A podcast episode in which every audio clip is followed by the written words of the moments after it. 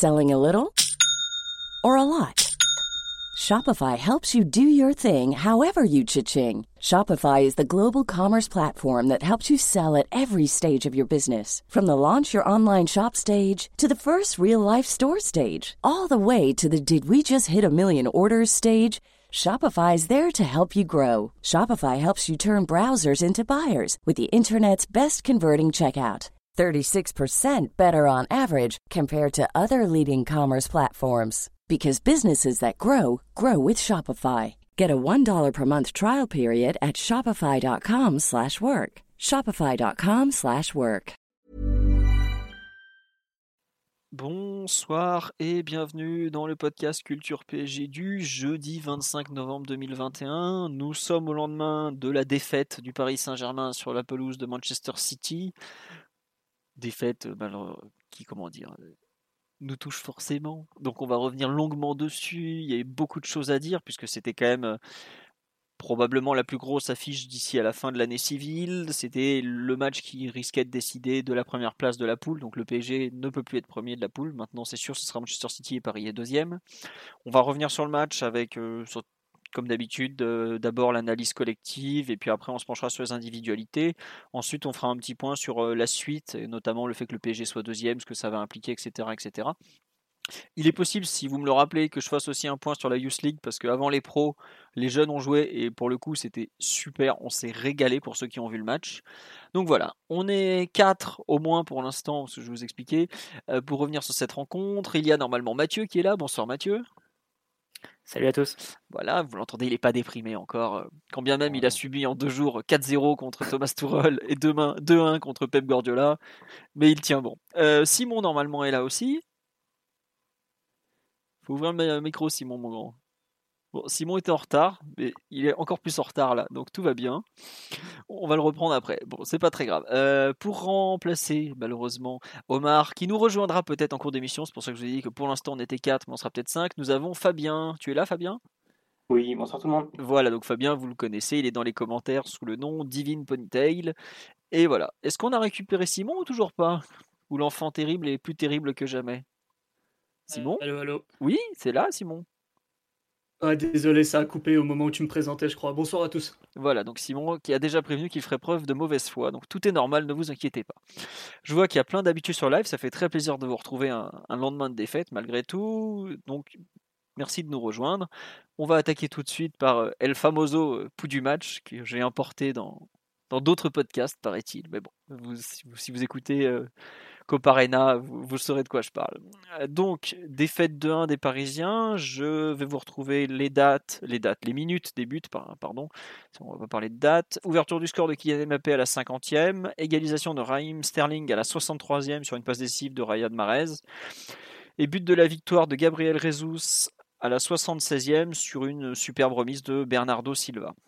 Donc défaite de 1 des Parisiens, comme je l'ai dit qui voit la première place du groupe leur échapper bah, de, façon absolument certaine désormais. Et euh, malheureusement, en fait, j'ai envie de dire que ce match, il a un peu commencé euh, avant le match, quand on a appris en milieu d'après-midi, de façon certaine, que Giorgino Wijnaldum et surtout euh, Marco Verratti étaient forfaits pour la rencontre, ce qui change quand même radicalement les plans puisque le PSG se retrouvait à perdre de son meilleur milieu de terrain et celui qui était probablement le, un des plus en forme en ce moment malgré tout, en tout cas sur une bonne lancée dernièrement, puisque sa place dans le 11 de départ, Andrea et Idrissa Gueye de façon certaine pour encadrer Leandro Paredes qui lui revenait de blessure.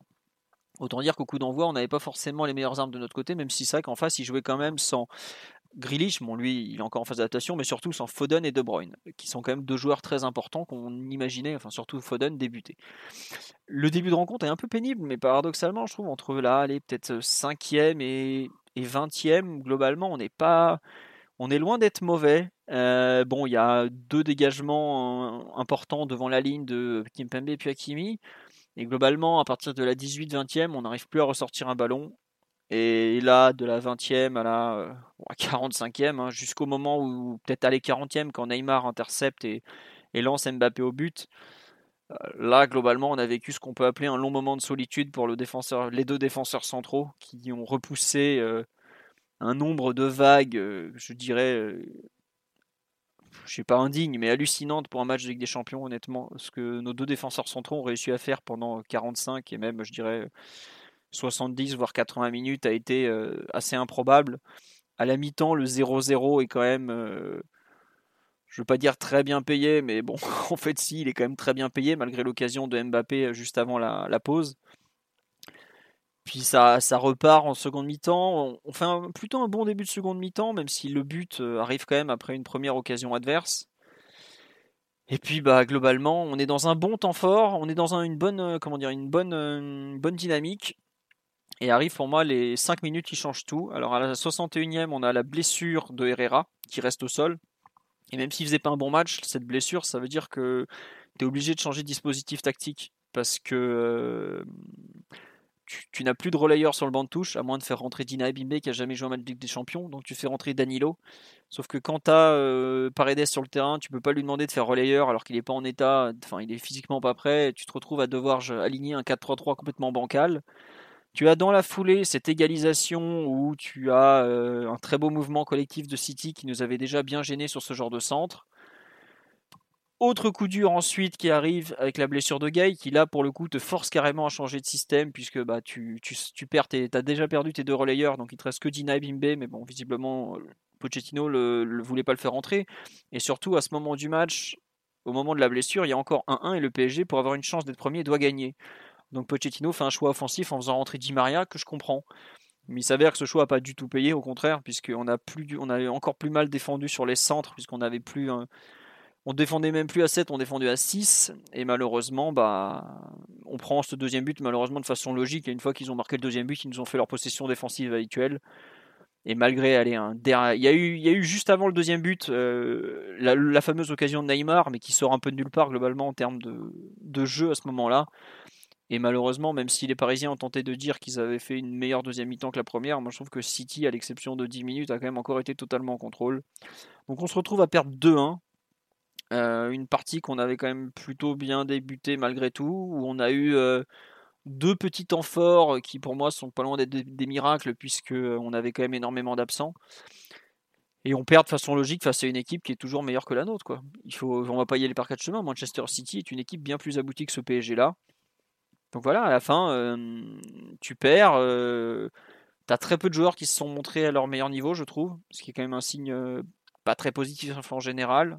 Peut-être les, pour moi, les, peut-être les quatre de derrière sont les moins, comment dire, les moins en difficulté, enfin les moins, comment dire, pas en difficulté, mais les moins à pointer du doigt. Au contraire, je pense que la charnière notamment ressort grandi plutôt de cette rencontre. Mais ça fait pas lourd au final, et donc euh, tu as euh, trois occasions en 90 minutes et tu dois en subir quelque chose comme 10 euh, ou pas loin. Donc bah, défaite logique et le 2-1. sur la double confrontation avec City, il faut quand même noter qu'on l'a gagné, le problème, c'est que eux, ils sont allés gagner à Bruges, ils vont probablement aller gagner à Leipzig, et donc, bah, ils sont devant à la fin. Voilà.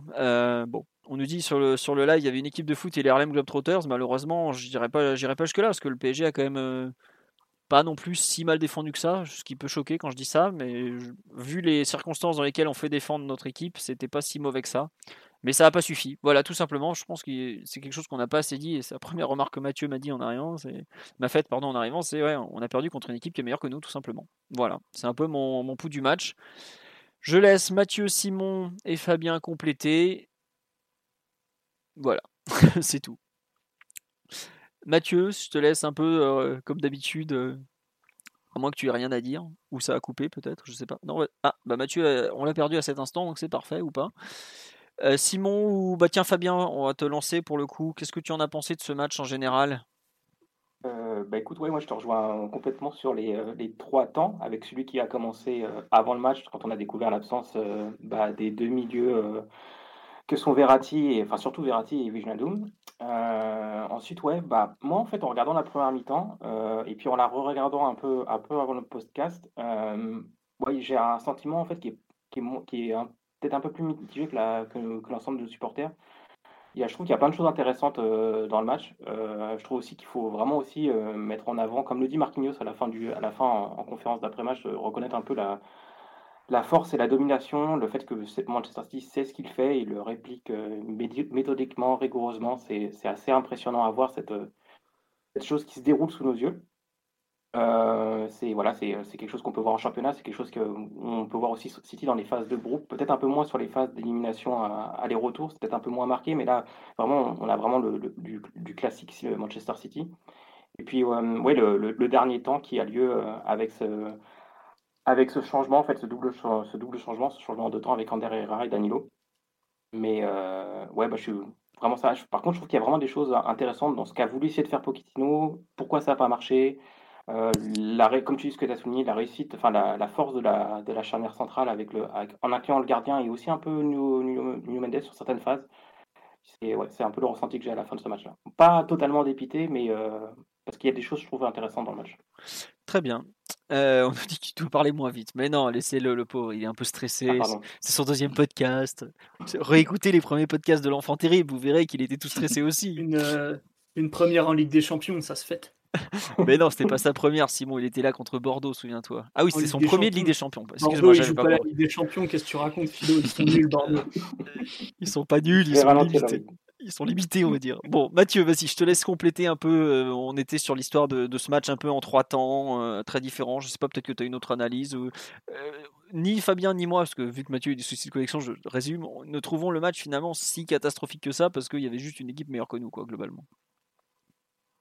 Bah, catastrophique, ça dépend quelles étaient les attentes en fait. Moi, je trouve que ça a été un match au final assez attendu et où PSG a joué dans la limite de ses possibilités, si on veut être un peu fataliste. Euh, de par l'organisation et par les, caractéristiques des, joueurs et notamment des attaquants.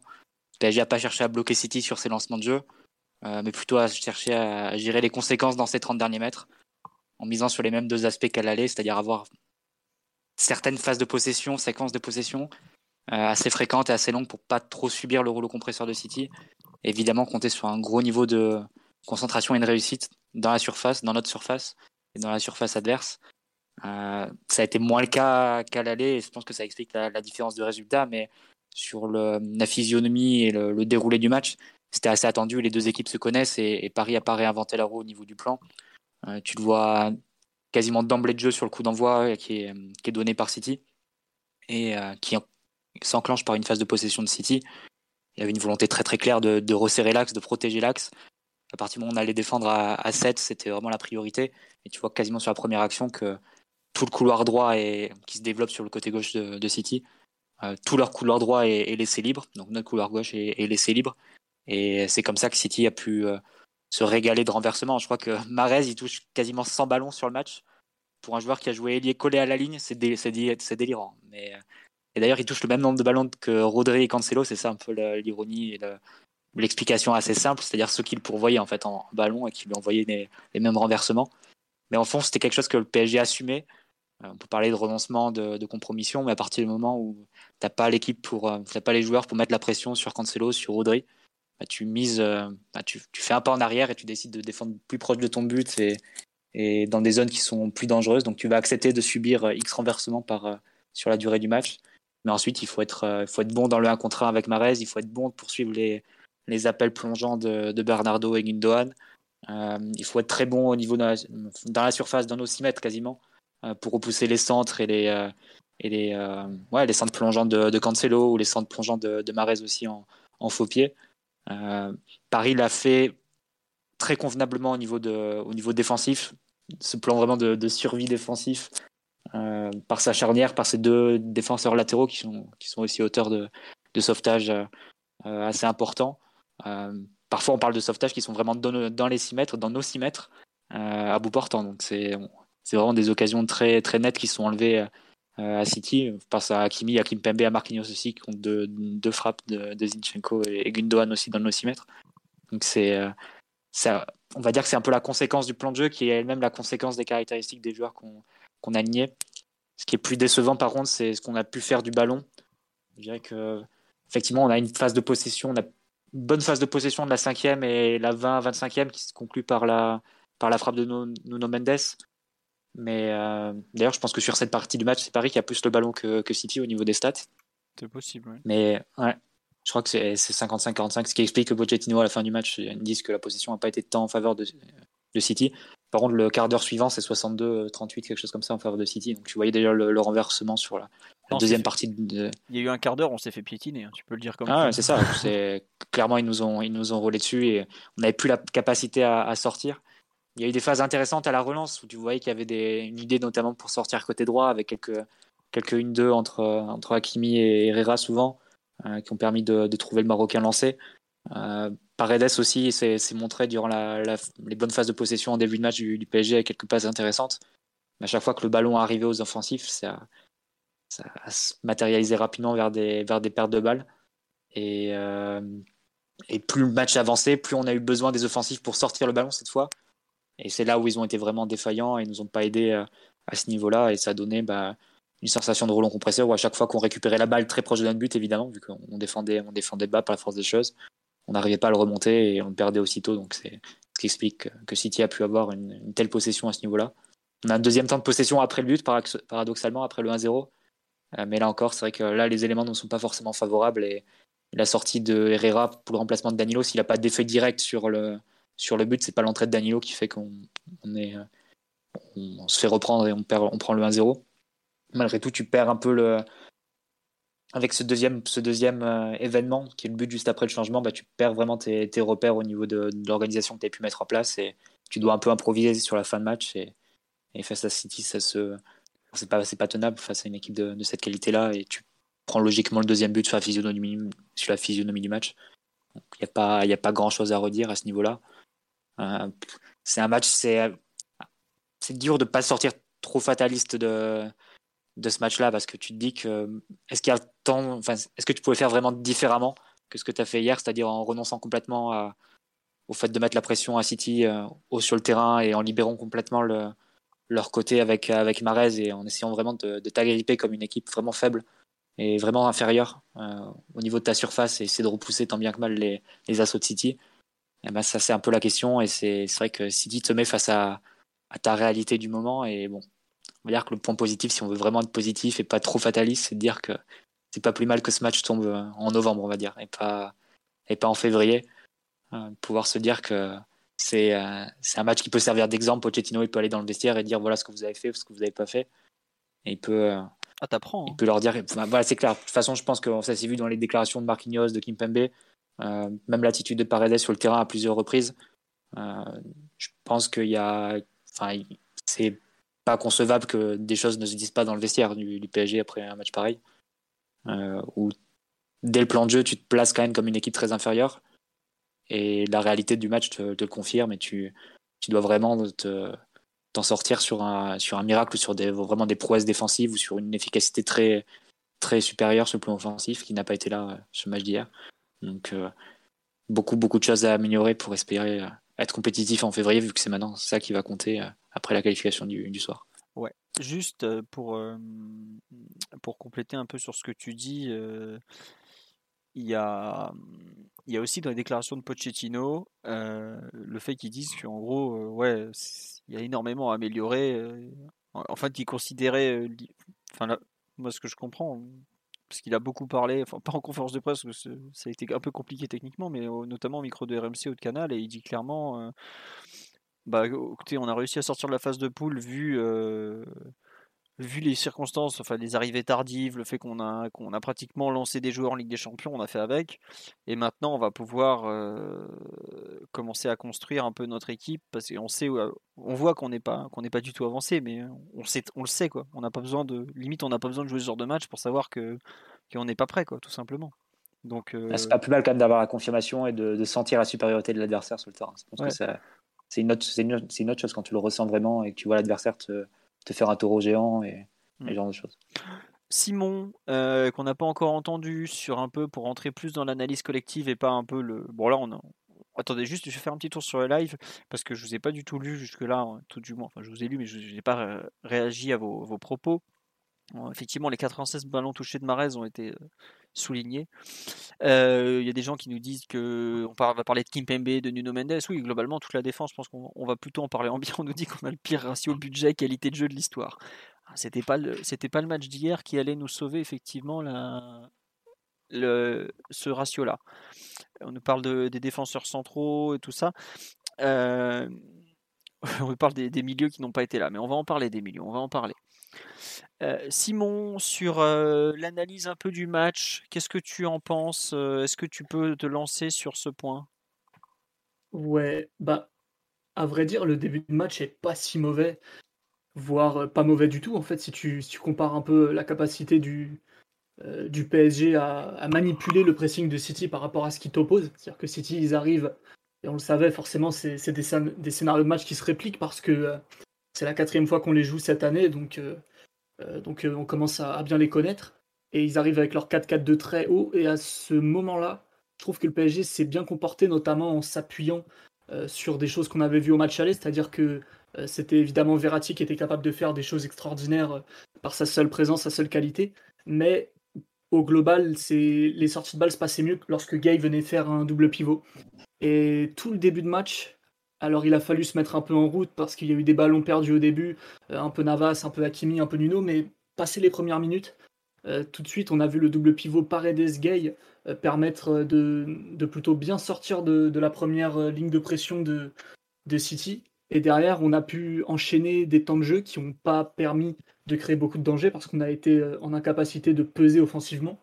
Mais c'était déjà un enjeu de, sortir de la pression de City pour poser des temps de jeu et, calmer un peu le rythme du match comme ça. Parce que le problème de City, euh, c'est qu'une fois qu'ils prennent le ballon, c'est compliqué de le reprendre dans la mesure où on défend qu'à 7. Euh, donc c'était indispensable, à mon avis, d'étendre un peu les phases de possession pour, pour contrôler un peu le rythme et, comment dire Ouais, c'est ça, euh, contrôler un peu le ballon, se faire du bien à, l'extérieur. Et par contre, ça a été compliqué de créer des occasions. Euh, mais il y a le moment qui est un peu, un peu le tournant de la première mi-temps, où City nous met une très grosse phase de possession, où on n'arrive pas à sortir en transition, les attaquants sont, un peu absents, on récupère des ballons très bas et multiplie un peu, un peu les occasions. Et passé ce moment-là, tu as l'impression que l'équipe a, a subi un gros coup sur la tête, et toutes les actions suivantes, en sortie de balle, on n'y arrive plus. Donc ça, c'est à partir euh, de la 25e à peu près. C'est pas si tôt que ça en réalité, c'est vraiment, euh, je dis 25e, encore 25e, c'est le moment où City a le ballon, mais le moment où on se met un peu à, tenter de repartir, c'est plus vers la 28e. Et là, il y a une, cascade d'actions où on n'y arrive plus, et notamment quelque chose qui est incompréhensible, et je sais pas, je pense pas que ce soit tactique, je pense que c'est juste l'équipe qui était un peu perdue à ce moment-là, parce que euh, le double pivot, Paredes Gay, avait disparu. Euh, il y avait Gay qui était un petit peu plus haut euh, sur la même ligne euh, latérale qu'Herrera, Paredes en, en, vrai sentinelle. Donc là, on retrouvait la structure sur le papier.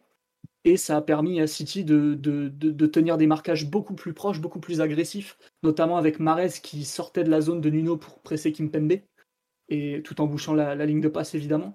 Tu avais Zinchenko ou bien Rodri ou bien Gundogan qui étaient capables de prendre Paredes pratiquement en individuel et ça a donné des séquences très compliquées où, euh, pour le coup on n'avait plus d'options courtes, on n'arrivait plus à créer des, à trouver des relais, à créer des, combinaisons, et on a rendu beaucoup beaucoup de ballons, euh, sans compter le fait que que Navas soit pas euh, à 100% fiable au niveau des pieds. Kimpembe a perdu un ballon facile à un moment aussi, et du coup pour sortir on, s'en est beaucoup remis à Herrera, qui était du coup un peu un peu ta dernière option libre pour pour sortir. Et, à chaque fois, il a rendu des ballons vraiment entre la, euh, à partir de la 30e jusqu'à la mi-temps, pratiquement dès qu'on sortait sur Herrera, ça ne marchait plus. Et, et ce qu'il y a en fait, c'est que dans la manière dont City s'est adapté pour euh, mettre un peu plus d'agressivité, ils ont trahi un de leurs principes qui est de toujours garder une supériorité sur les attaquants adverses. Et là, cette supériorité n'existait plus parce que Cancelo, l'arrière gauche, sortait sur Herrera qui était à ce moment-là en position euh, de relayeur droit et il le sortait, mais vraiment sans aucune hésitation. Il le prenait en individuel, il lui a fait des fautes de jeu, ce genre de choses. Et à ce moment-là, en fait, tu dois pouvoir compter sur tes attaquants. C'est-à-dire que City, derrière, ils ont plus de couverture. C'est Diaz, Stones, Walker contre Messi, Mbappé, Neymar. Et à aucun moment, on a pu euh, compter sur eux pour ouvrir une ligne de passe, euh, pour solliciter du jeu peut-être Milon, pour se battre sur un duel, pour tenter quelque chose. Euh, le seul moment où ça a été fait, c'est l'initiative de Messi qui après avoir ne pas touché une bille pendant très très longtemps, à la 40e, on voit qu'il se rend disponible pour le coup dans le dos de Cancelo sur une ligne de passe pour, pour Marquinhos qui du coup avait, le choix, il avait, enfin, il avait plus de choix, c'était pas juste Hakimi cadré ou, Herrera cadré, là c'était Messi. Et, on voit qu'à ce moment-là, tu casses le pressing de City, tu peux enchaîner vers l'avant, et, et, pour le coup, on passe dans le camp adverse en grattant une faute. mais c'est vraiment quelque chose qui, qui aurait dû se produire 10 minutes plus tôt. Et vraiment, on aurait dû insister sur ça parce que dès lors que City décide de plus avoir de couverture derrière parce qu'ils sentent que, que c'est qu'ils ont l'opportunité de, de, vraiment te gêner à la base comme ça, il faut essayer de les punir et on en a été incapable. Et pour moi, là, beaucoup de gens parlent des milieux, de l'incapacité des milieux à faire quoi que ce soit. Je suis pas d'accord. Euh, à un moment donné, euh, quand tu es à 11 contre 11 sur un terrain, euh, si tu as du, du, mal à sortir en jeu court et que tes attaquants sont tous capables de faire une prise de balle dans le sens du jeu, ils doivent pouvoir se rendre disponibles et ça n'a pas été le cas sur le moment où City s'adapte à nous et nous on perd un peu, un peu une certaine dynamique dans laquelle on s'était installé avec ce double pivot qui, marchait pas si mal au final. Et t'as pas pu compter sur tes attaquants et ça te ça t'écrit euh, la partie la plus délicate de la deuxième mi-temps où euh, de toute façon tu défendais de la même façon. C'est juste que auparavant on était capable d'entrecouper chaque phase de City par des phases de, possession euh, intéressantes à défaut d'être très dangereuses avec quand même une certaine assise technique et, là t'en as été incapable ce qui fait que tu t'es pris des vagues t'es pris des vagues et ça s'est arrêté vraiment limite qu'au moment où un peu par miracle, en gagnant un second ballon d'ailleurs. D'ailleurs, enfin, euh, c'est-à-dire que dès qu'on se bat un peu sur les ballons, mine de rien, ça, ça fait du bien. Euh, second ballon gagné par Neymar ou Gay, je sais plus, et ça lance Mbappé face au but. Et c'est un peu l'histoire de la première mi-temps. Deuxième mi-temps, c'est beaucoup de, faits de jeu avec les blessures, beaucoup de des, des, faits de jeu un peu différents, même si City ils sont encore dans le vrai et nous beaucoup moins. Notamment parce qu'en termes de rythme, on a senti qu'on était qu'on était vraiment dans le dur, au moins par séquence. Mais ouais, vraiment, euh, il y a eu ce tournant du match à partir de la 25e où on perd un peu le fil et, l'équipe a, euh, a, pas tenu le choc et c'est forcément un ensemble de facteurs, mais euh, qui laisse une, impression un peu désagréable, notamment sur l'investissement des attaquants qui, forcément, si on défend de cette manière, c'est pour les mettre dans des bonnes conditions, en tout cas pour les préserver. Et s'ils sont incapables de te redonner ça, que ce soit en transition ou avec le ballon, bah t'as plus rien en fait. Et pendant 15-20 minutes, on n'avait plus rien. Ça s'est senti.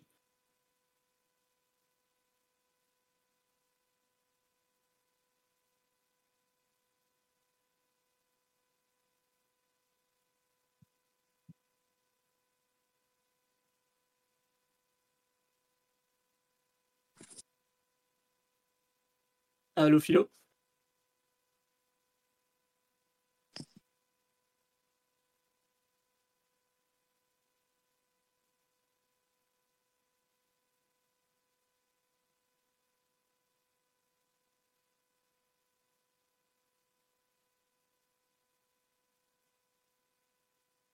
Est-ce que vous nous entendez encore? Je ne sais pas si, euh, si, sur le podcast vous nous entendez encore, mais Philo a dû nous lâcher au, moment où on s'y attendait pas trop.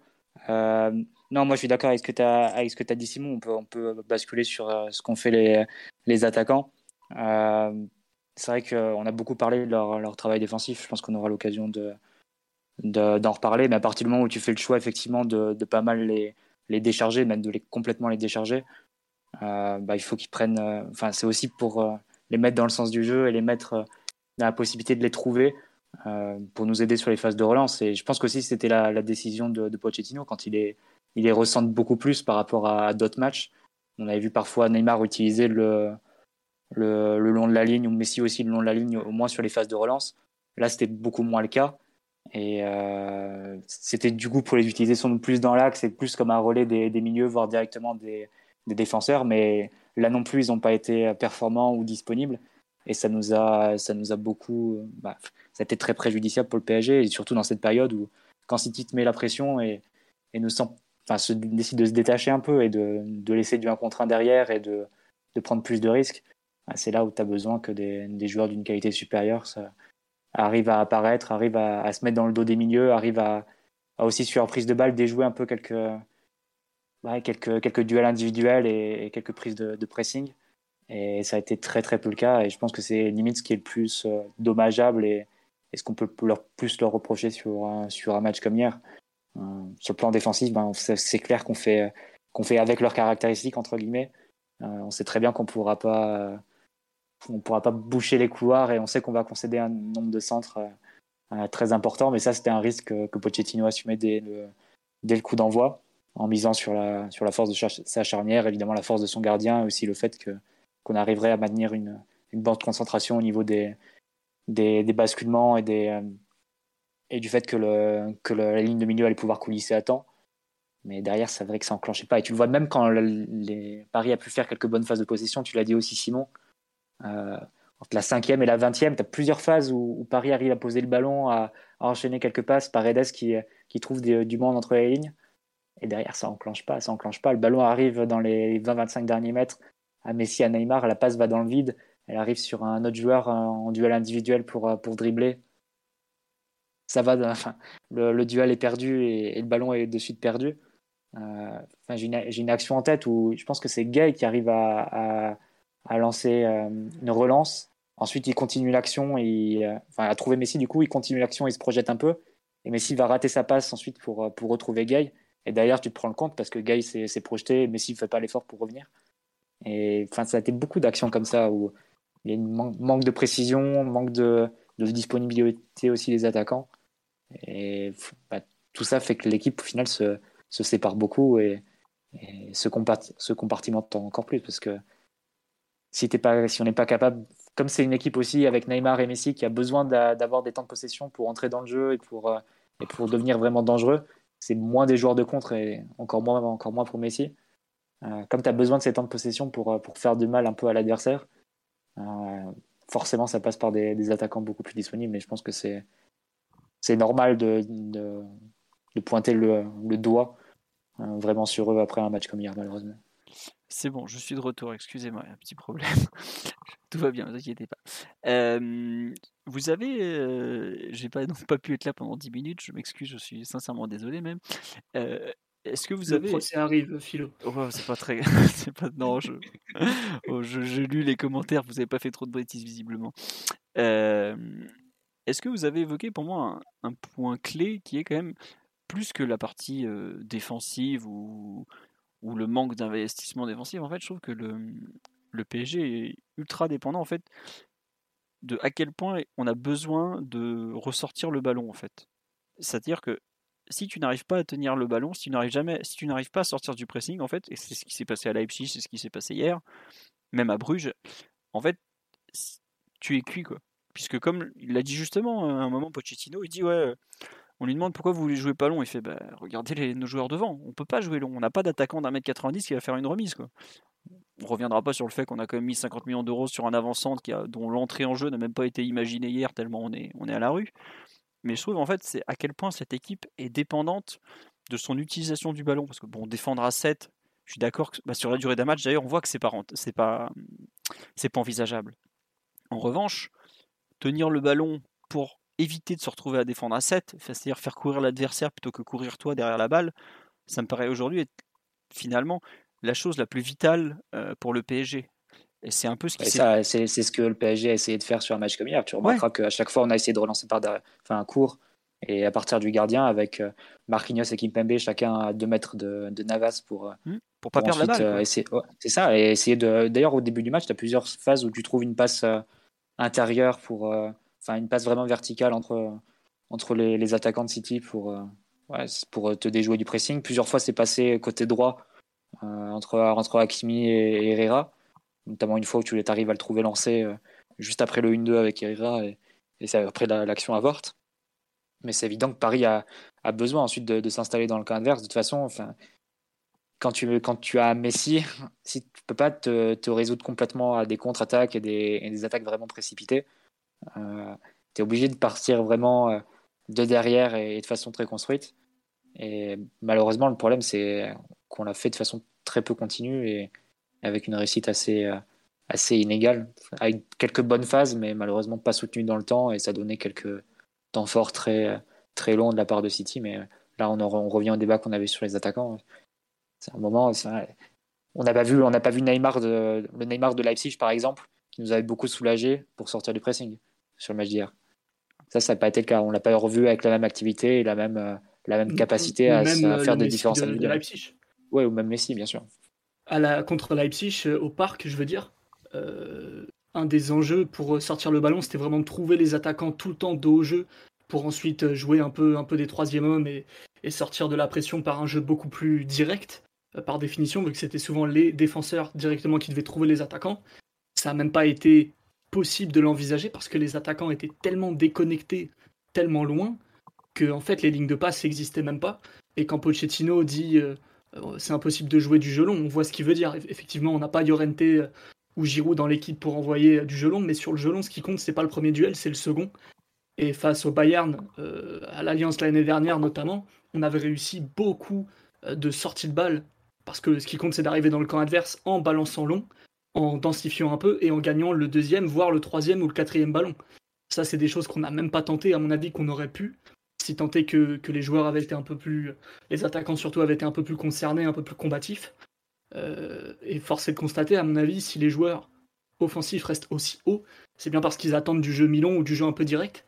Euh, c'est pas parce qu'ils s'ennuient et qu'ils se promènent. Donc euh, je sais pas, il y a eu un vrai dysfonctionnement à ce niveau-là.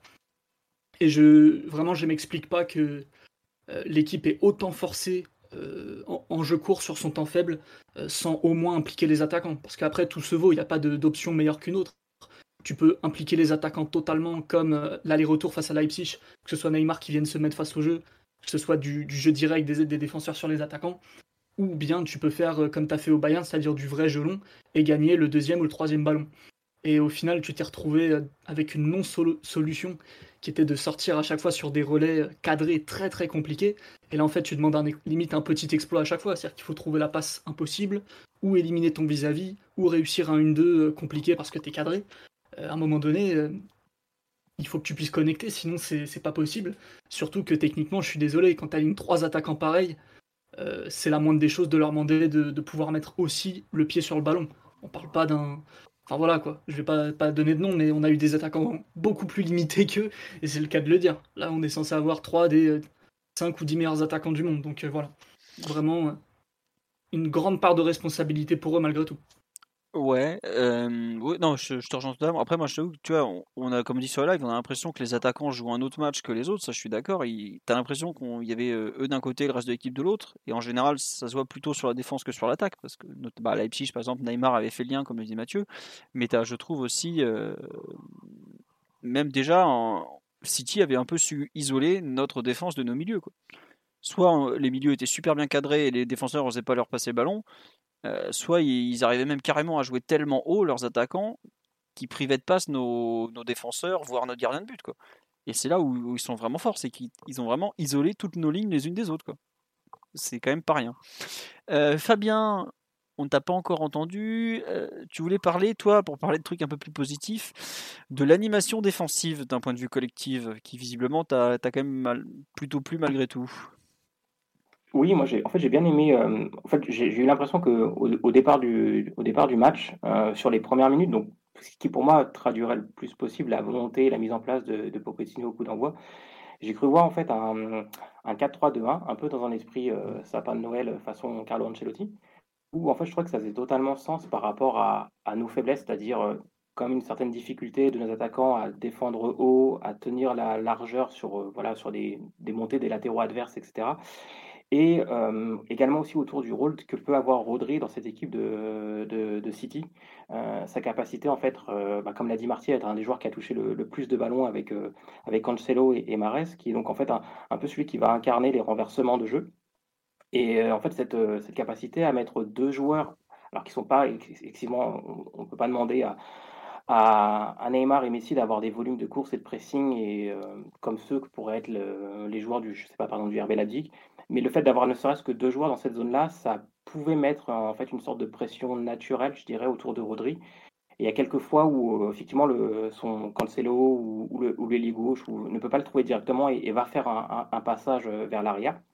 Ça, je, je, pensais que c'était une, une, bonne idée de, de maximiser un petit peu nos, nos points forts et nos points faibles. Euh, et puis il y a aussi euh, tout ce qui est euh, animation au niveau bah, des deux lignes défensives qui sont derrière, donc celle des, relayeurs et, de la ligne défensive. Par moment, j'ai revu un peu ce ce qu'avait souligné une fois Simon sur un match, c'est-à-dire la capacité des, des, défenseurs centraux à aller s'associer au latéral, plus le relayeur aussi, pour former un sort de triangle, un triangle défensif qui permet de, voilà, de, contenir un petit peu les assauts, euh, les assauts mancuniens, c'est-à-dire euh, gérer un peu la profondeur qui pourrait partir dans le Nuno Mendes, avoir un relayeur qui vient fermer un peu l'espace euh, half space intérieur.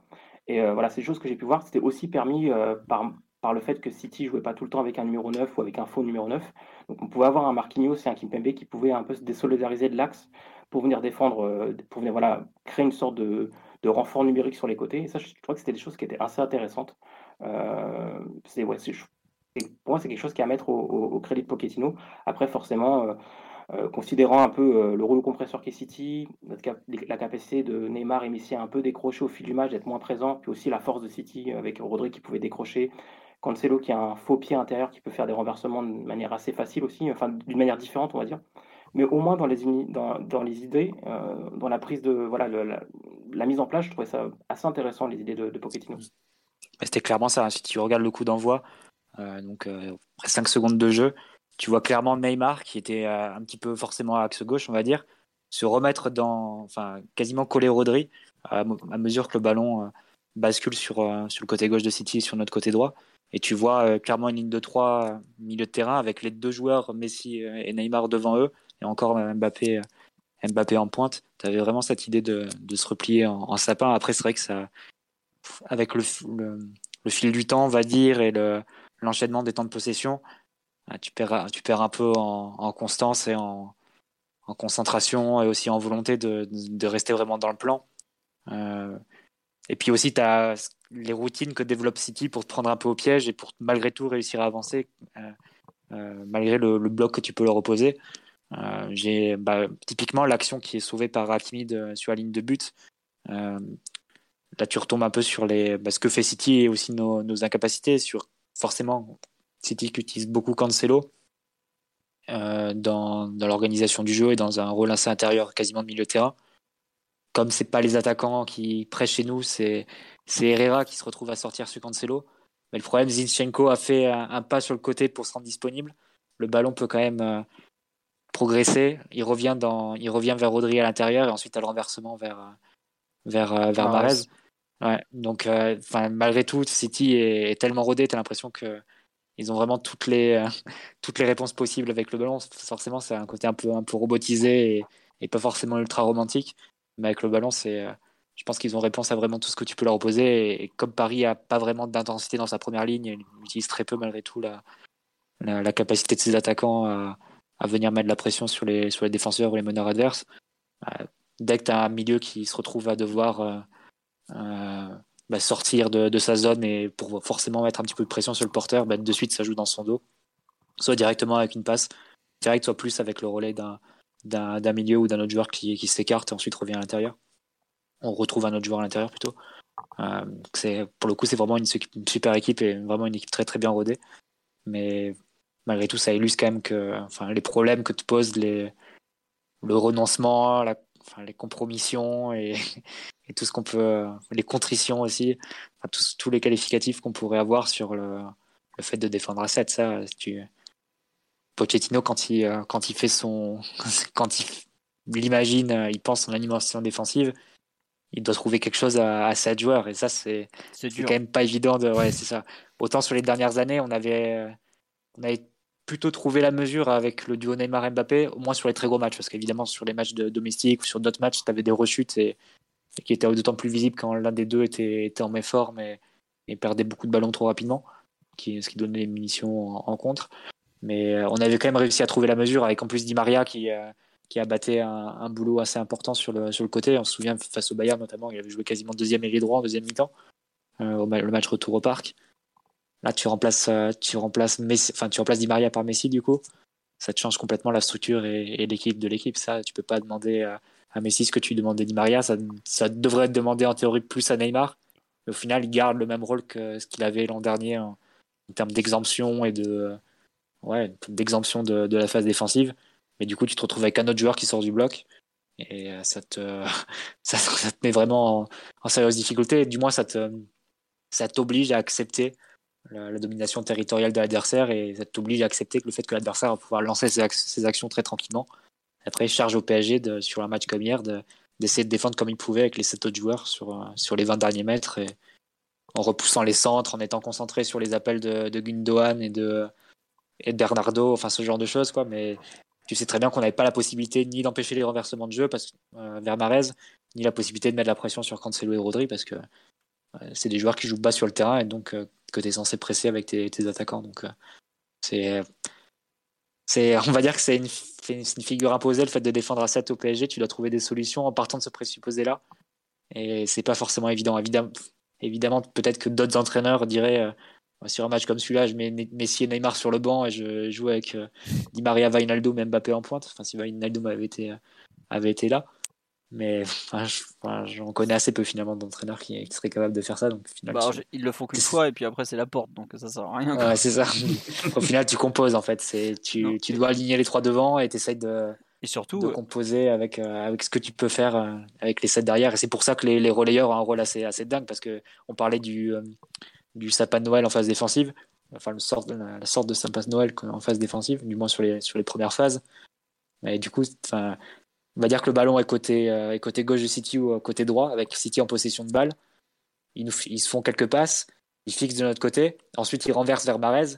Et du coup, Gay, qui avait coulissé, qui était euh, très proche de, de Paredes et d'Herrera, il doit se taper 30 ou 40 mètres sur la largeur, euh, en sprint pour venir aider ensuite Nuno Mendes, tout en gardant la lucidité de ne pas perdre l'appel de Bernardo Gundogan, qui va plonger entre, entre le central et le latéral. Et moment, enfin, c'est pas étonnant qu'Herrera et Gay se pètent en finale sur ce match. C'est, enfin, le rôle qu'il leur avait demandé, c'est euh, à un moment tu peux pas, enfin ça, ça lâche quoi. Et, euh... et Mais bon, c'est vrai que je pense qu'on a tenu du dans la mesure de nos possibilités avec cette figure imposée de la défense à 7. Est-ce que tu pouvais vraiment faire différemment? Ça, c'est, la question. Ça a marché en plus parce que City a eu pas mal de bonnes occasions, certes, mais si tu revois les buts, il faut quand même certaines circonstances. C'est-à-dire que sur le premier but, je les ai pas sous les yeux, mais si je me rappelle bien, en gros, c'est l'appel de Kyle Walker qui fait la différence. Ouais, c'est ça. Ça faisait mm. très longtemps qu'il n'était pas monté. Donc, il a fait genre la première ou la deuxième minute. Il a fait très tôt dans le match, mais c'est vrai qu'après. Il, le fait tôt dans le match et après, il le fait plus du mm. tout euh, dès nos premières récupérations.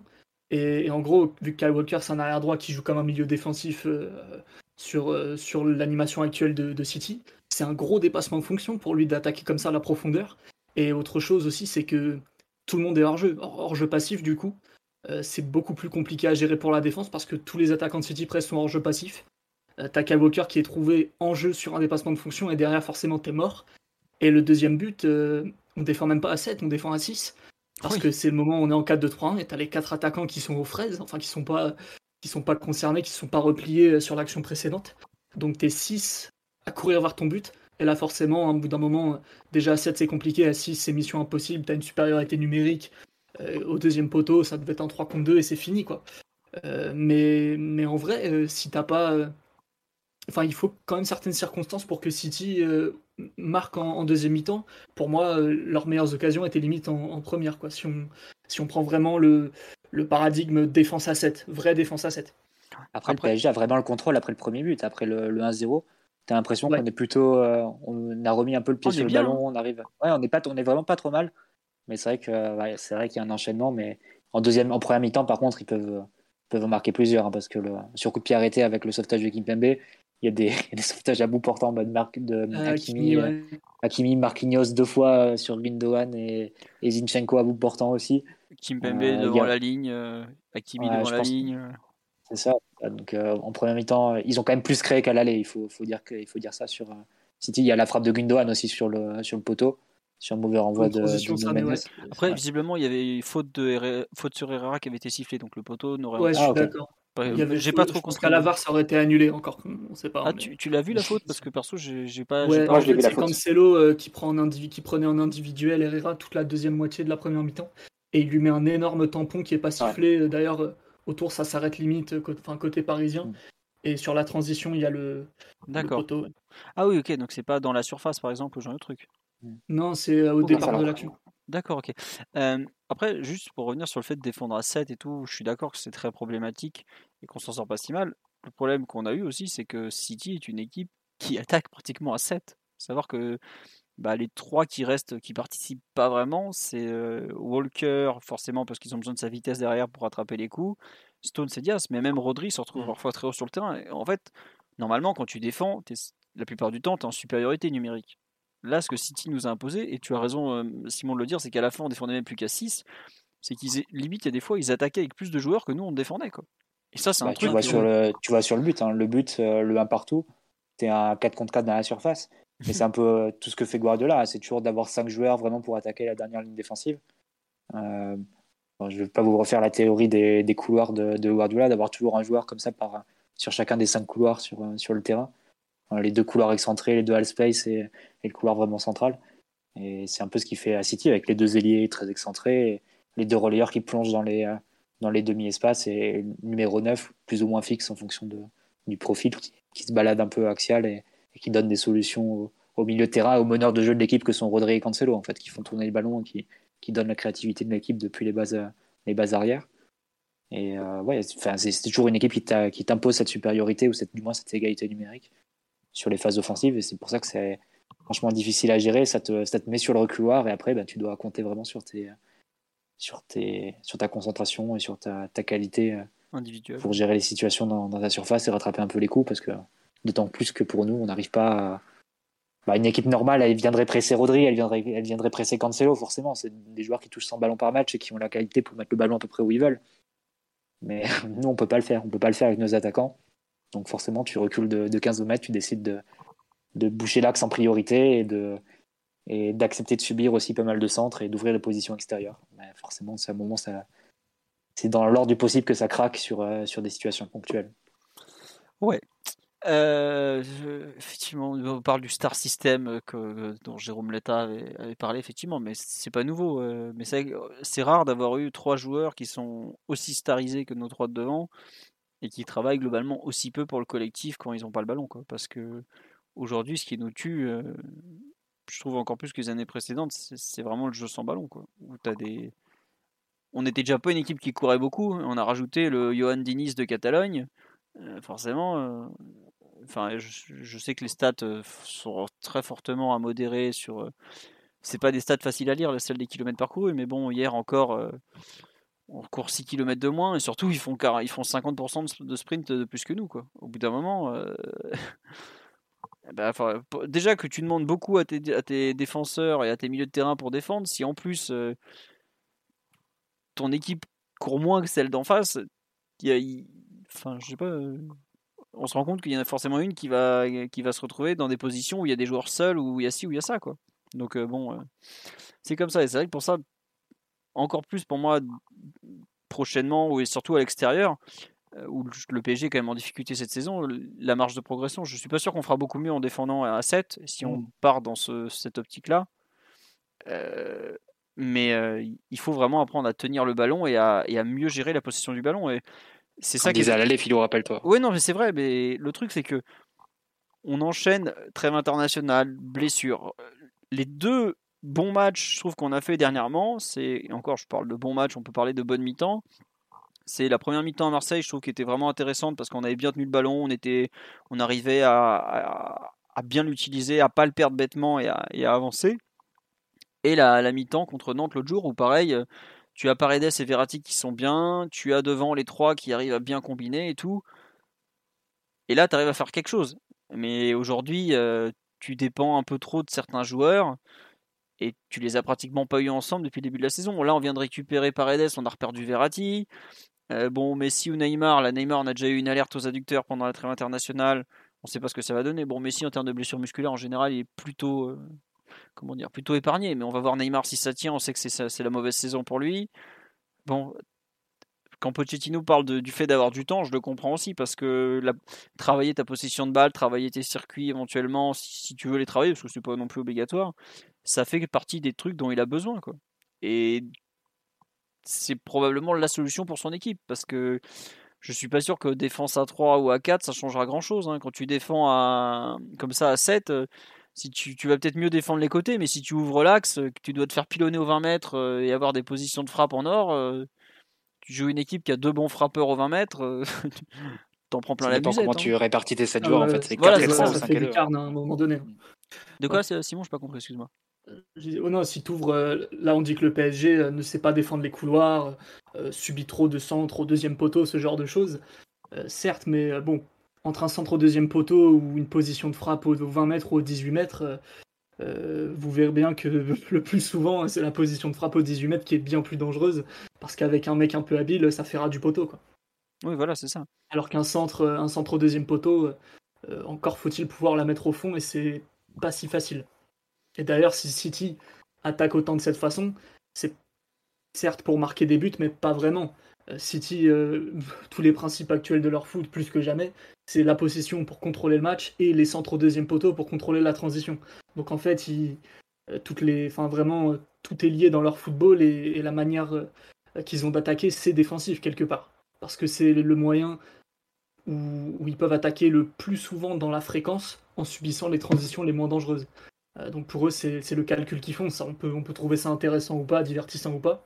Chacun aura son avis, mais clairement, euh, Guardiola, il le sait que c'est pas très efficace de, de spammer les centres à l'infini. C'est juste qu'il se dit que il va contrôler la transition d'une part et qu'il va créer tellement de situations que ça va finir par, euh, payer et, souvent, bien souvent, ça marche. Donc faut voir, faut voir un peu du coup le sacrifice que tu fais en conséquence. Mais malgré tout, je préfère subir un centre au deuxième poteau vers euh, Bernardo Silva qui fait 1m60 plutôt que d'ouvrir une position de frappe à Cancelo au 20 mètres. C'est vrai. Ce sera la conclusion, je pense, de cette analyse collective, à moins que tu aies quelque chose à rajouter, ou, si, ou Simon, ou Mathieu, ou Fabien. Non On passe au perfum individuel, je pense, euh, c'est le, c'est le moment, non? De qui vous voulez parler sur cette rencontre? J'ai mis une photo de Messi à cet instant, mais je pense qu'on va commencer dans le but. Ah oui, non, moi je voudrais parler justement du choix du gardien de but. Euh, à l'aller, Monsieur Pochettino avait choisi Kaylor Navas. Au retour, il a choisi Donnarumma. Donnarumma. J'ai dit euh, l'inverse, excusez-moi. Je, suis en train de chercher une photo de Navas. En fait, c'est pour ça en même temps, je, m'excuse. Ouais, donc il a choisi Navas au retour. Euh, j'avoue que j'ai pas du tout compris. J'ai pas spécialement apprécié ce choix.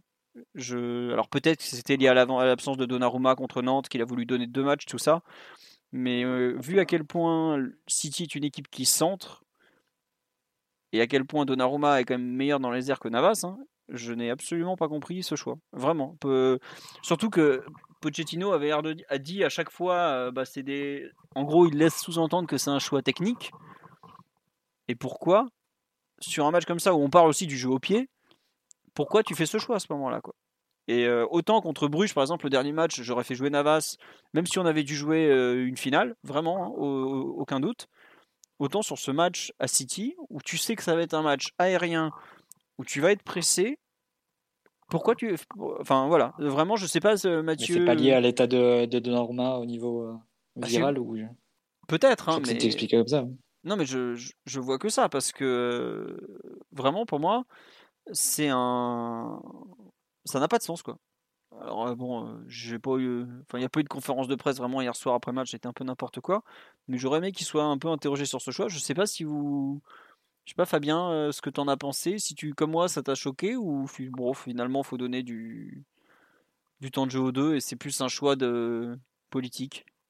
Bah, écoute, ouais, moi, euh, bah, déjà, à l'issue du, match aller face à City, j'avais dit euh, que j'étais, je pensais que le choix de Donnarumma était un, était un choix technique, dans la mesure où on avait laissé les côtés ouverts, on, a accepté de recevoir des centres, et effectivement, comme tu le dis, la, taille et on va dire euh, les initiatives de Donnarumma sur, sur le jeu aérien sont un peu plus poussées que celles de, de, Navas, puis aussi son jeu au pied, où il est un peu plus courageux, entre guillemets, que Navas sur certaines initiatives. Donc j'avais pensé que je pensais qu'il allait répliquer ça. Et pour moi, oui, les, seules raisons, c'est soit euh, voilà, le, la condition euh, de Donnarumma avec. Euh, c'est une grippe qu'il a eu, c'est ça Ou une gastro, je ne sais plus. Ou l'autre option, ça serait la, une notion de cycle. Je sais qu'Omar en avait, je crois que c'est Omar qui en avait un peu parlé. C'est Titi qui, avait, qui avait lancé ah, la, ah, le, la thèse du cycle, que, Pochettino a d'ailleurs à moitié confirmé depuis, ou la presse, je ne sais plus. Mais bref. Je sais qu'il y a des entraîneurs qui aiment, qui aiment, qui aiment faire fonctionner par cycle pour créer des automatismes. En plus, surtout que il y a eu deux, trois actions récentes où en fait on peut. Je sais qu'il y a une discussion au niveau du staff technique sur comment positionner la ligne par rapport au gardien. Et on a eu deux matchs où on a vu un peu le, mauvais côté de la chose, c'est-à-dire je me souviens d'une sortie de Donnarumma dans les pieds de Kimpembe où Kimpembe ne comprend pas pourquoi Donnarumma est là. Alors est-ce que c'est parce qu'il a l'habitude d'avoir un Navas qui est un peu plus éloigné? Et puis bah, la sortie justement là de Navas face à Nantes où il fait une chose qu'il n'a pas l'habitude de faire et ça se retourne contre lui. Donc, est-ce qu'il a, est-ce que Pochettino a voulu essayer de construire et rester sur, un, voilà, ce, trident euh, défensif, enfin, ces automatismes avec ses défenseurs plutôt que que la défense avait changé? Je sais pas, je vois que ces options-là, soit, soit la, maladie, soit le, cycle. Mais tu vois, regarde, tu parles d'automatisme, mais par exemple, contre Nantes, il a fait jouer, une, il a fait jouer Diallo et Kerrer, donc il n'y a même pas d'automatisme avec, avec, Navas. Après, bon, c'est sûr que le, oui, ils ont joué plus de matchs ensemble, ça, il n'y a aucun doute. Navas, Kimpembe, Marquinhos, ça fait trois saisons qui, qui sont dans le même vestiaire, qui sont joués des, des dizaines de matchs ensemble, oui, mais bon. Bon, enfin, c'est pas, je dis pas que Keller Navas est spécialement responsable. Hein. Il fait deux arrêts en premier mi-temps, mais je pense qu'il aurait pu, qu'un gardien peut-être plus approprié au profil du match aurait pu nous rendre service. Quoi. Bon. On verra, hein, peut-être que c'est on apprendra d'autres choses dans les prochains jours ou dans les prochaines semaines ou à terme, mais bon, c'est un choix qui m'a surpris. Euh, sur les, défenseurs, euh, Mathieu, Simon, Fabien, est-ce qu'il y en a un dont vous voulez parler en particulier Deux en particulier euh, On a déjà. Godin et Miranda, je pense. On peut parler de, de, la, de notre charnière. Bah écoute, donc Godin et Miranda. Donc pour ceux qui n'ont pas compris, Presnel, Kimpembe et Marquinhos qui ont fait un match de, de grande qualité. Je te laisse en parler, Mathieu, parce que je sais que tu, tu sauras euh, vendre cette charnière euh, mieux que moi. Non, mais c'est vrai qu'elle est soumise à, rude épreuve et depuis le début de saison, c'est peu dire que déjà ils enchaînent les matchs et euh, ils enchaînent les matchs avec beaucoup de tirs adverses, avec beaucoup d'exposition et, peu de protection. mais sur un match comme hier, c'est clair que faudrait faire le bah, on a fait un peu le compte sur les différentes actions qu'on a énoncées sur un peu plus tôt dans l'analyse euh, collective mais je pense qu'il y a bien quatre, situations chacun qui, euh, sauvent sur la première mi-temps euh, PMB sur les 20 premières enfin elles sont toutes ramassées sur les 20 premières minutes donc c'est vraiment spectaculaire sur les couvertures les, ballons qui sauvent etc et Marquinhos un peu plus tard avec les ballons qui qui sauvent ouais le corner du bout du pied c'est un miracle honnêtement devant Diaz là. Je ah Vas-y, je te laisse reprendre. Non, non c'est clair, c'est clair. Surtout qu'il peut faire faute. Hein. C'est une action qui, qui, peut être dangereuse et qui, euh, qui peut valoir un penalty, mais elle est parfaitement réussie hein, cette action de Kipembe. Donc non, non, c'est enfin, avec un charnière un, peu, un petit peu moins au niveau ou euh, qui se laisserait aller un peu plus de déconcentration, tu peux repartir de la première mi-temps avec euh, un score net et sans bavure qui, qui te privait de, enfin, qui pouvait avoir des conséquences assez, assez importantes en termes de morale et de, de suite de la saison, tout simplement. Euh, donc non, ils ont plus que tenu le choc. On pourrait leur associer Mendes et Hakimi qui ont, qui ont fait de, bonnes choses sur le plan défensif en première mi-temps. Mendes avec des, duels face à Bernardo et, et Marez qui, qui l'a gagné à trois reprises. Euh, Hakimi aussi qui a, qui a, plutôt contenu Cancelo et qui, euh, qui fait un gros sauvetage aussi sur une frappe de Marez. globalement, il y a beaucoup, beaucoup de situations qui, qui ont tenu. C'est comme, uniquement comme ça que tu te retrouves à 0-0 à la pause. Euh, parce que avec, tu, sais que le plan de jeu, il t'ouvre, euh, enfin, il va tenir beaucoup sur la capacité défenseur à, à, à subir le choc et à, et à encaisser les, les, nombreux centres et incursions de City dans la surface, parce que tu donnes la possibilité à City de t'installer dans ton camp et dans, nos 30 mètres. Et ils ont parfaitement répondu à, à ce défi-là. Donc, euh, non, je pense que c'est logique de parler d'eux en priorité après le match. Ouais. Tiens, juste une remarque qu'on me fait sur le live, euh, je n'ai pas beaucoup lu dernièrement. Euh, je comprends pas comment Marquinhos et Kimpembe pètent pas un, plomb contre les trois flemmards. À leur place, il y aurait bagarre dans le vestiaire. Il y a un moment où il y a Marquinhos qui leur fait le signe de se bouger un peu devant, même plusieurs fois. C'était l'arbitre, hein, je pense. Ah, ouais, ah, je crois que c'était l'arbitre quand. Le moment où il se met à hurler de toutes ses forces, c'est pour l'arbitre. Ouais, mais Il fait un blocage, je crois, sur un joueur. Ouais, c'est ça, c'est sur Paredes. qui fait un blocage sur, sur Paredes. Mais pour moi, il y a un autre moment de mémoire, il y a un moment, je me souviens de ce moment où Marquinhos s'énerve, c'est rare, où il dit aussi aux trois, aux trois de devant, euh, venez nous aider ou bougez-vous. Enfin, il y, a, quelque chose qui va pas, quoi. Paredes. J'ai pas vu la scène, mais je crois que ouais, Canal a mentionné Paredes. Euh, Rudy. Euh, ouais, Rudy et, Paul Choucriel qui Je crois que Paredes il s'embrouille avec Neymar parce qu'il perd un ballon comme un, un ballon de manière stupide, pas pour les efforts défensifs pour le coup. C'est possible aussi ça. Après, je, honnêtement, comme je suis d'accord avec la personne qui fait le commentaire, tes défenseurs, tu vois ça, je pense qu'ils se sont dit des choses à la fin du match, peut-être, parce que tu peux pas accepter ça au bout d'un moment. Tu t'es pris vague sur vague pendant 60, même 80 minutes, euh, tu as les trois autres qui trottinent devant ou presque. Euh. tu vois bien aussi la, la déclaration de Marquinhos, je l'ai sous les yeux, euh, dans ton article sur le site, Philo. City, c'est une équipe qui presse bien et haut, qui joue vraiment compact. S'il joue haut, tout le monde le fait. Pareil, s'il joue bas, c'est des indirects, hein, comme on dit euh, ah bah ça, sur, hein. les, sur le reste de son équipe. Quand t'as Kim Pembe qui balance après, eux ils jouent en équipe, il va falloir tuer les matchs et jouer en équipe, euh, bon, c'est qu'ils en ont plein les bottes. Hein. Et ça se comprend. Si on arrive à bien gérer l'aspect défensif et qu'on arrive à savoir que c'est un aspect collectif, encore Marquinhos un peu plus, un peu plus loin dans son, dans son intervention, bah ouais, enfin si tu veux, dans, je sais pas, je pense qu'il y aura, une analyse vidéo, un débrief vidéo de, ce match-là, sans doute demain, à la reprise de l'entraînement. Et installé. Hein. il pourrait être salé ce débrief, comme, comme disait Lolo à l'époque. Mais ouais, bah, Pochettino et Marquinhos, Kimpembe, ils peuvent, ils peuvent très bien montrer les vidéos et dire à, à tel ou tel, ça, c'est sous vos yeux, hein, que, ce que vous n'avez pas fait, ce que vous avez fait, ce que vous n'avez pas fait. Donc euh, effectivement, c'est normal que ce serait normal qu'ils en prennent un peu, un peu pour leur grade, mais c'est pas plus mal aussi de, de crever l'abcès euh, s'il faut le faire, parce que c'est très bien que si tu, si tu restes dans cet état d'esprit-là et, et euh, cette, direction-là, tu vas vers une très grosse déconvenue en février, y compris face à l'Ajax, hein, et pas, seulement face à, à Chelsea ou Liverpool. Non mais attends, l'Ajax, ils nous mettent un bouillon à jouer comme ils jouent. Il hein. faut, se rendre compte que l'Ajax, déjà, il court. Nous, on n'aime pas trop ça. Ils attaquent en nombre, ils, passent ils savent gérer les côtés comme peu d'équipes en Europe. C'est tout ce qu'on n'aime pas. Courir, ah. des équipes, une équipe jeune en face qui est fraîche, qui n'hésite pas à attaquer, et qui attaque par les côtés où on défend. Euh, bah, il y a le pauvre Nuno et le pauvre Hakimi. Franchement, tu as raison de les, les mettre. Pour moi, en première mi-temps, les quatre font vraiment un super match. Ils ont plus de mal sur la durée. Mais ce que fait Nuno face à Amarez, bon, sur la fin, on voit qu'il en peut plus et tout, et qu'il il craque un peu mais ce qu'ils font pendant une mi-temps, dans des conditions où je trouve que les, les relayeurs les ont moins défendus, les ont moins aidés à défendre qu'au match aller, où il y avait quand même un peu plus d'espace, c'est vraiment fort. Hein. Même Akimi, qui n'est pas un, joueur, euh, comment dire, ultra, euh, enfin, ultra propre défensivement, je l'ai trouvé dans les lectures de trajectoire, il a fait un bon match, même dans les duels et tout. Vraiment, les, les quatre défenseurs, euh, en termes de de défis à relever, c'était vraiment compliqué et ils ont, su être au niveau. Et je pensais pas honnêtement, par exemple, qu'un joueur comme Hakimi était capable de sortir une mi-temps défensive aussi complète. Alors après, euh, en plus, en ayant un bon apport, mais c'est vrai que c'est dommage que ça craque un peu sur la durée. Et, c'est là où, collectivement, je trouve que tu peux pas trop accepter ça parce qu'il y a.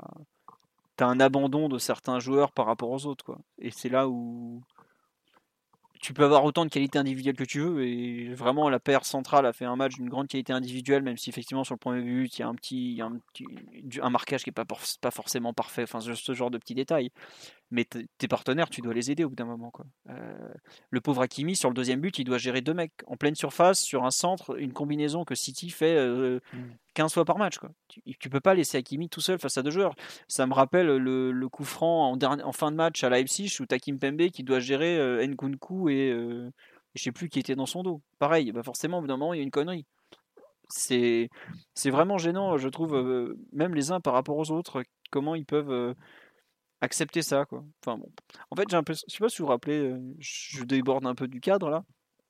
La façon dont les trois de devant se sont déconnectés pour laisser ceux de derrière défendre, où ça tient un peu mais ça craque sur la durée, ça m'a un peu rappelé euh, le Real Madrid PSG et Emery quand on va jouer au Bernabeu justement avec bah, Marquinhos Kimpembe et où en fait on dit aux trois de devant bah, vous défendez pas trop, on accepte ça donc on va être en difficulté mais par contre devant vous devez être bon quoi. Les résultats devant, ils sont pas excellents ce jour-là. Donc c'était euh, Neymar, euh, Cavani, Mbappé. Et en fait, tu dis, bah. Neymar qui fait quand même 10 dribbles ce, soir-là. Ouais, voilà. Mais... si t'avais même ce Neymar-là. Ah oui, non, mais là, je veux dire. Aujourd'hui, je pense qu'on serait, voilà, on serait plus qu'elle Il y a un problème de, finition ce jour-là. Oui, voilà. City, on n'a même pas d'occasion. Quoi. Mais voilà, c'est ça. Non, la, la, différence, c'est qu'on prend les buts face au Real avec Daniel Alves sur le terrain et, et Monnier. Ouais. Alors qu'à un moment où Emery avait déjà fait les changements pas défensif, mais avait retiré Cavani. Quoi. Mais regarde, le, trio. Si tu te rappelles du match, la première mi-temps, par exemple, le meilleur parisien, c'est limite Areola. Quoi, parce qu'il y avait eu euh, notamment un duel face à Ronaldo où il sacrifie sa tête. Enfin, il y avait eu pas mal d'occasions. Mais ce que je veux dire, c'est qu'on acceptait le compromis dans le sens où, par contre, devant, vous devez être bon. Il faut, faut, que vous fassiez des différences individuelles. Mais hier, non seulement, bon, alors défensivement, ils ont vraiment pas fait grand chose, hein, on va pas mentir, mais en plus offensivement, ils ont, ils ont même pas été spécialement. Euh, on est vraiment. Si tu te rappelles Philo, euh, parce que j'ai beaucoup revu ce match, euh, ils avaient un peu défendu. Hein. On n'avait pas animé de ligne de pression, mais dans le repli, c'était sérieux Mbappé et Neymar. On avait le vrai 4-5-1 euh, pour gérer la largeur. Et, certes, ils n'allaient pas coller Carvajal et Marcelo jusqu'au poteau de corner, mais c'était dix fois plus investi et sérieux et structuré que ce qu'il y avait hier, par exemple. Même si ça finit par, par, par, péter en fin de match sur le 4-2-4 de Zizou grand coaching. Bah déjà à l'époque, c'est un coaching qui nous avait tués. Bref. Euh, Simon, sur la prestation des défenseurs d'hier, tu veux rajouter quelque chose euh, sur Hakimi, Mendes euh, Peut-être que tu veux parler de Mendes plutôt Plutôt, tout ça impeccable. mention spéciale peut-être pour Hakimi, autant les deux autres, les, centraux, on sait qu'ils sont capables de sortir de très gros matchs parfois dans des moments aussi très importants. par contre, Hakimi, là, il a bien défendu, et surtout, il a défendu dans un registre qui lui sied peut-être un petit peu moins qu'à son habitude. C'est-à-dire qu'il n'a pas eu de grandes courses à faire, de grandes corrections, notamment dans l'espace. Là, il a dû défendre sur peu d'appui, toujours en, devant protéger son angle mort. C'est des choses qui sont très difficiles à faire pour des latéraux, et globalement, il a répondu présent avec beaucoup de concentration notamment et, pas de pas de dinguerie parce que Hakimi, même s'il sait défendre, parfois il, euh, il manque de technique défensive ou, ou de timing ou, de repères. Parfois ça, ça, pique un peu de ce, côté-là. Et hier, pas vraiment, voire pas du tout. Donc euh, non, gros match défensif des 4 de derrière, voire des, des 7 de derrière en vrai, hein, vu que personne n'a fait de bêtises, personne n'a concédé d'occasion n'importe comment. Euh, en vérité, c'était un 7 plus 3 euh, quasiment fonctionnel, si ce n'est que City, ils ont appuyé très très fort. Quoi. Hmm. Ouais. juste, tiens, sur le live, on nous dit qu'il faut parler du fait que les Argentins veulent pas jouer avec Hakimi. Tu en penses quoi, toi qui, est, qui a presque le passeport euh? Alors, déjà, euh, il y a eu une passe de Messi pour Hakimi en début de rencontre. C'était sur la première possession dans le camp adverse, je crois. Mais c'était peut-être la première passe en profondeur qu'il faisait depuis le début de la saison. Et il y a un truc sur Messi donc peut-être qu'on aurait dû en parler sur le cas individuel, mais Messi, dans, sa nature même de, joueur, d'attaquant, ne regarde jamais ce qui se passe sur sa droite. Tout ce qu'il fait, c'est vers le but et vers le côté opposé.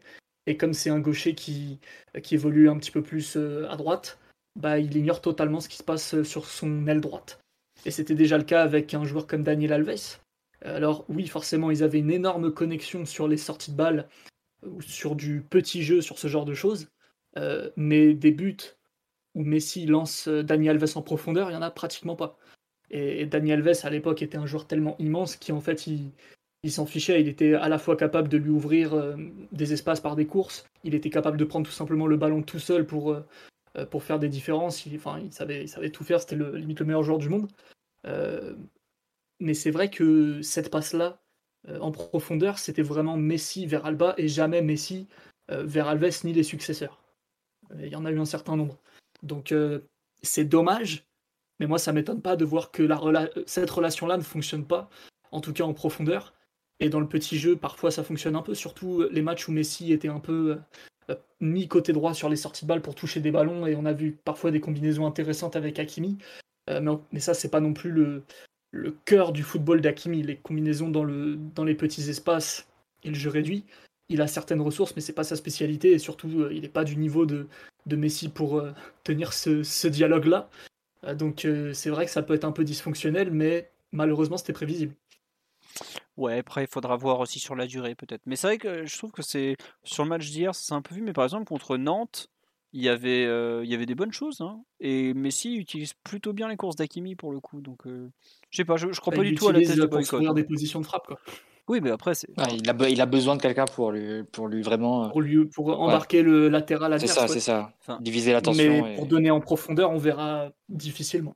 Puis je veux pas être méchant, mais euh, entre le niveau d'Akimi et le niveau de Messi, euh, c'est pas Messi qui doit faire, qui doit donner la balle à Hakimi, c'est Hakimi qui doit ouvrir l'espace à Messi. Quoi. Au bout d'un moment, le but du foot, ça reste de, de marquer des buts je pense que tu auras plus de réussite en utilisant Hakimi qui ouvre l'espace à Messi que euh, Messi qui donne le ballon à Hakimi. Il a, pas dû, il, a marqué, il a dû marquer plus de buts que Messi en Ligue 1. Euh, bah oui, euh... la polémique, mais... non, mais non mais tu vois ce que je veux dire. Euh, dans la logique, c'est peut-être plus dans ce sens-là que Hakimi doit servir Messi que plus que Messi doit servir Hakimi. Après, je suis d'accord qu'il y a des fois il doit lui donner, il tarde peut-être un peu trop. Mais c'est dommage d'en faire un Yuri Berchiche quand même. Bah, évidemment, mais hier en première mi-temps, on, il en a, on n'en a pas fait un Yuri Berchiche. La première mi-temps de Hakimi, je la trouve vraiment excellente, moi, aussi bien offensivement que défensivement. Même, même offensivement, je trouve que c'est mieux qu'il y a quelques semaines, euh, Hakimi. Le match à Rennes, par exemple, non pas, c'était, ah voilà, Rennes, c'était pour moi le, fond du fond. Hein. Il y avait vraiment rien. Ou peut-être contre, non Lille, je suis pas sûr qu'il joue, c'est Dagba, je crois. Bref. Bah, après, le truc, c'est que Hakimi, il est censé, enfin, ça se travaille la défense. Et Hakimi, il n'a pas comme Meunier hein, de de problèmes de, stature physique qui l'empêcherait de, d'être bon défenseur face à, face à certains types de, joueurs. Enfin, Meunier, tu sais que vu sa taille, vu sa, corpulence, tu le mettais face à un ailier vif, il pouvait, il pouvait apprendre tous les concepts qu'il voulait, s'entraîner autant qu'il voulait. Il finirait par avoir beaucoup de mal parce qu'à un moment, il y a le coup de rein, il y a la vivacité, et ça, tu peux pas l'avoir quand tu fais 1m90 et, tu pèses comme, comme Meunier. Hakimi, physiquement, il, bah, il est vif, il est tonique, il est puissant, il a, il a, le package complet. Donc c'est vraiment une question de concentration et d'apprendre les, bah, les concepts et aussi d'expérience sans doute. Avec le temps, il sera meilleur à ce niveau-là. Mais il n'y a, a, pas de contre-indication pour que Hakimi ne progresse pas défensivement. Enfin. Oui. Non, mais c'est le principal, tu as raison. Mm. C'est vrai que euh, Herrera l'a bien aidé, mais c'est normal, Herrera est là, est là pour ça aussi. Euh, dit, il faut parler de l'entrée d'Anilo. Attendez, attendez, on prenait des précautions avant de parler de cette entrée encore.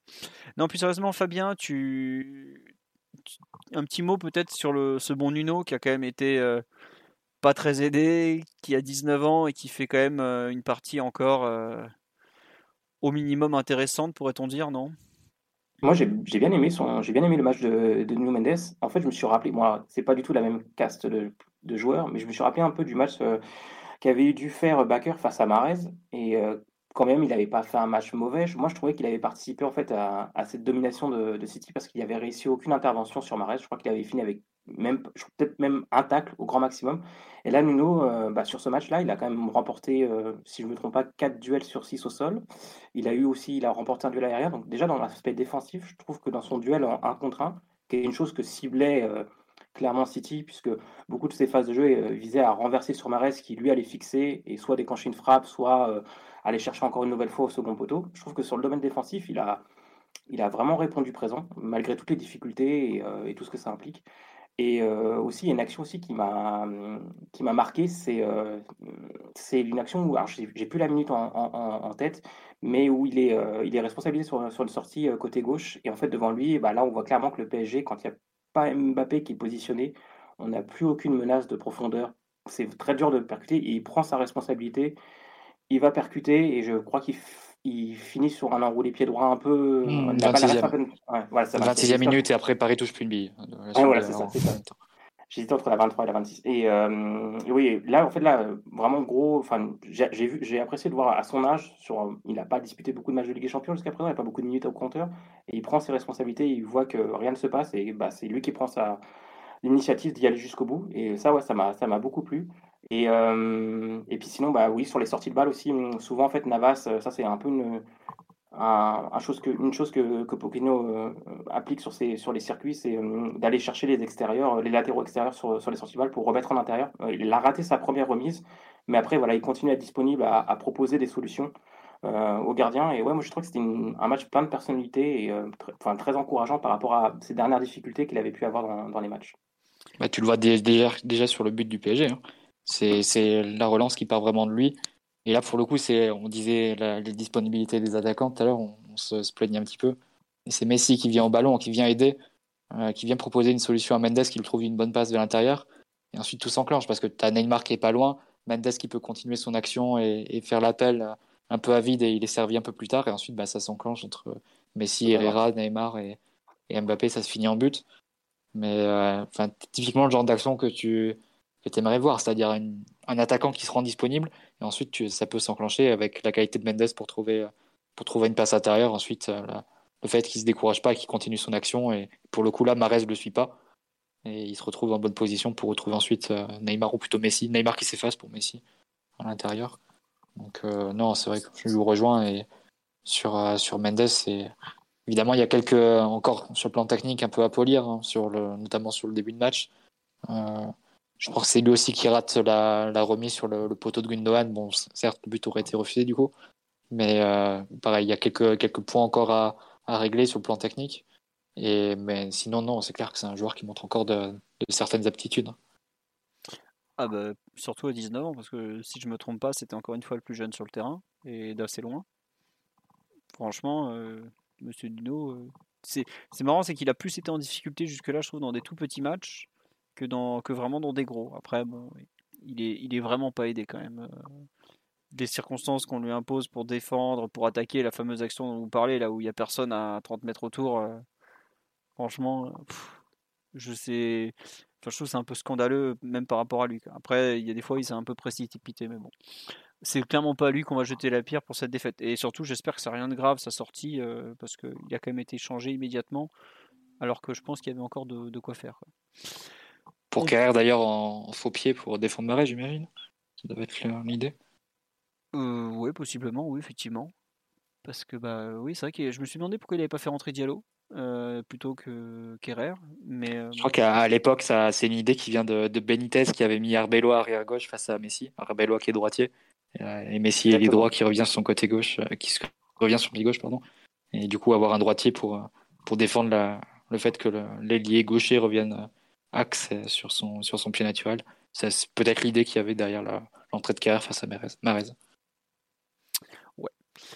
on verra. Enfin, on saura jamais puisque il a, il a jamais, il l'a jamais expliqué tout ça. Quoi. Ouais, puis c'est pas l'enjeu principal du match. Je comprends qu'il plus, peut être question en conf, en conf là-dessus. mais- Non, bah bon, quand déjà. Puis vu les réponses qu'il nous fait, il n'avait pas une heure devant lui, donc il n'avait pas le temps, comme il nous aurait dit euh, si gentiment. Euh, on va passer, je pense, plutôt au milieu du terrain. Il y a plus, plus de choses à dire que sur la défense. hein. On a fait le tour largement, mais puis il faut, il faut la saluer quand même euh, pour cette rencontre. Euh, du trio euh, Paredes, Gay, Wijnaldum, euh, euh, Herrera, pardon.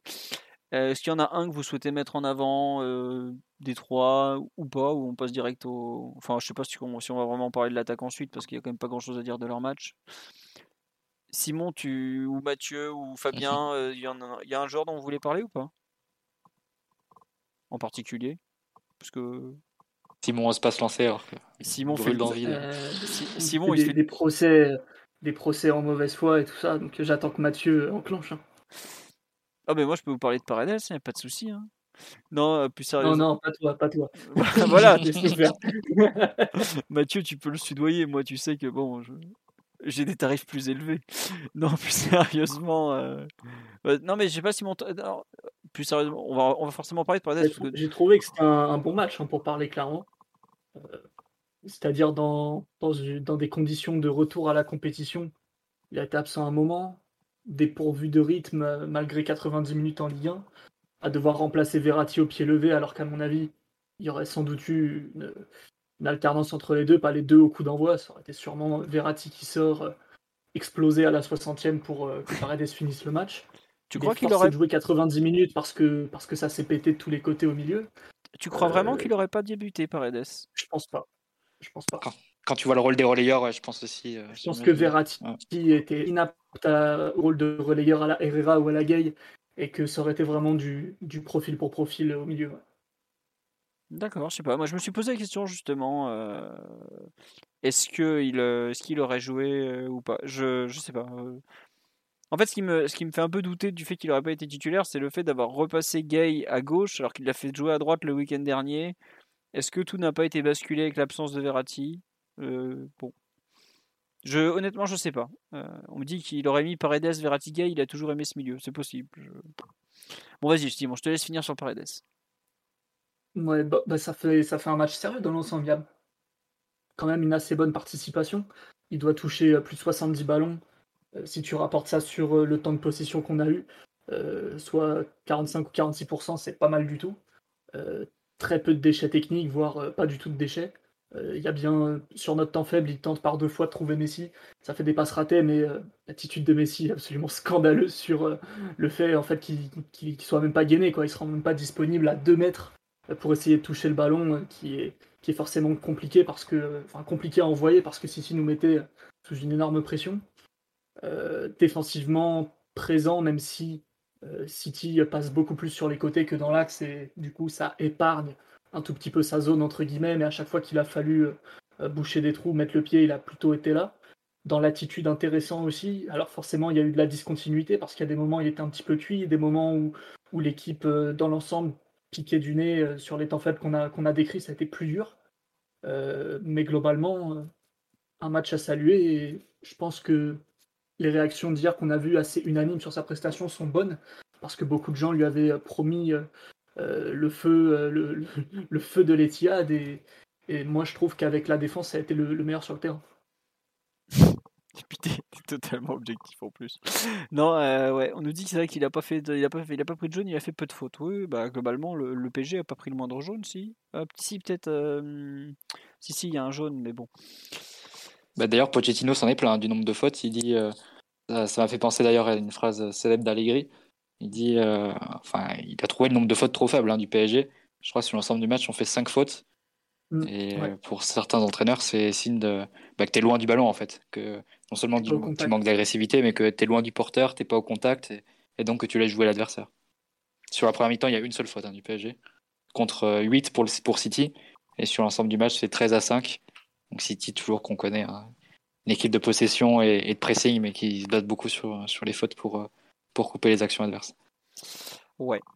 Euh, non. Rodri a de la chance de ne pas finir le match avec euh, la bagatelle de 4 cartons jaunes, notamment.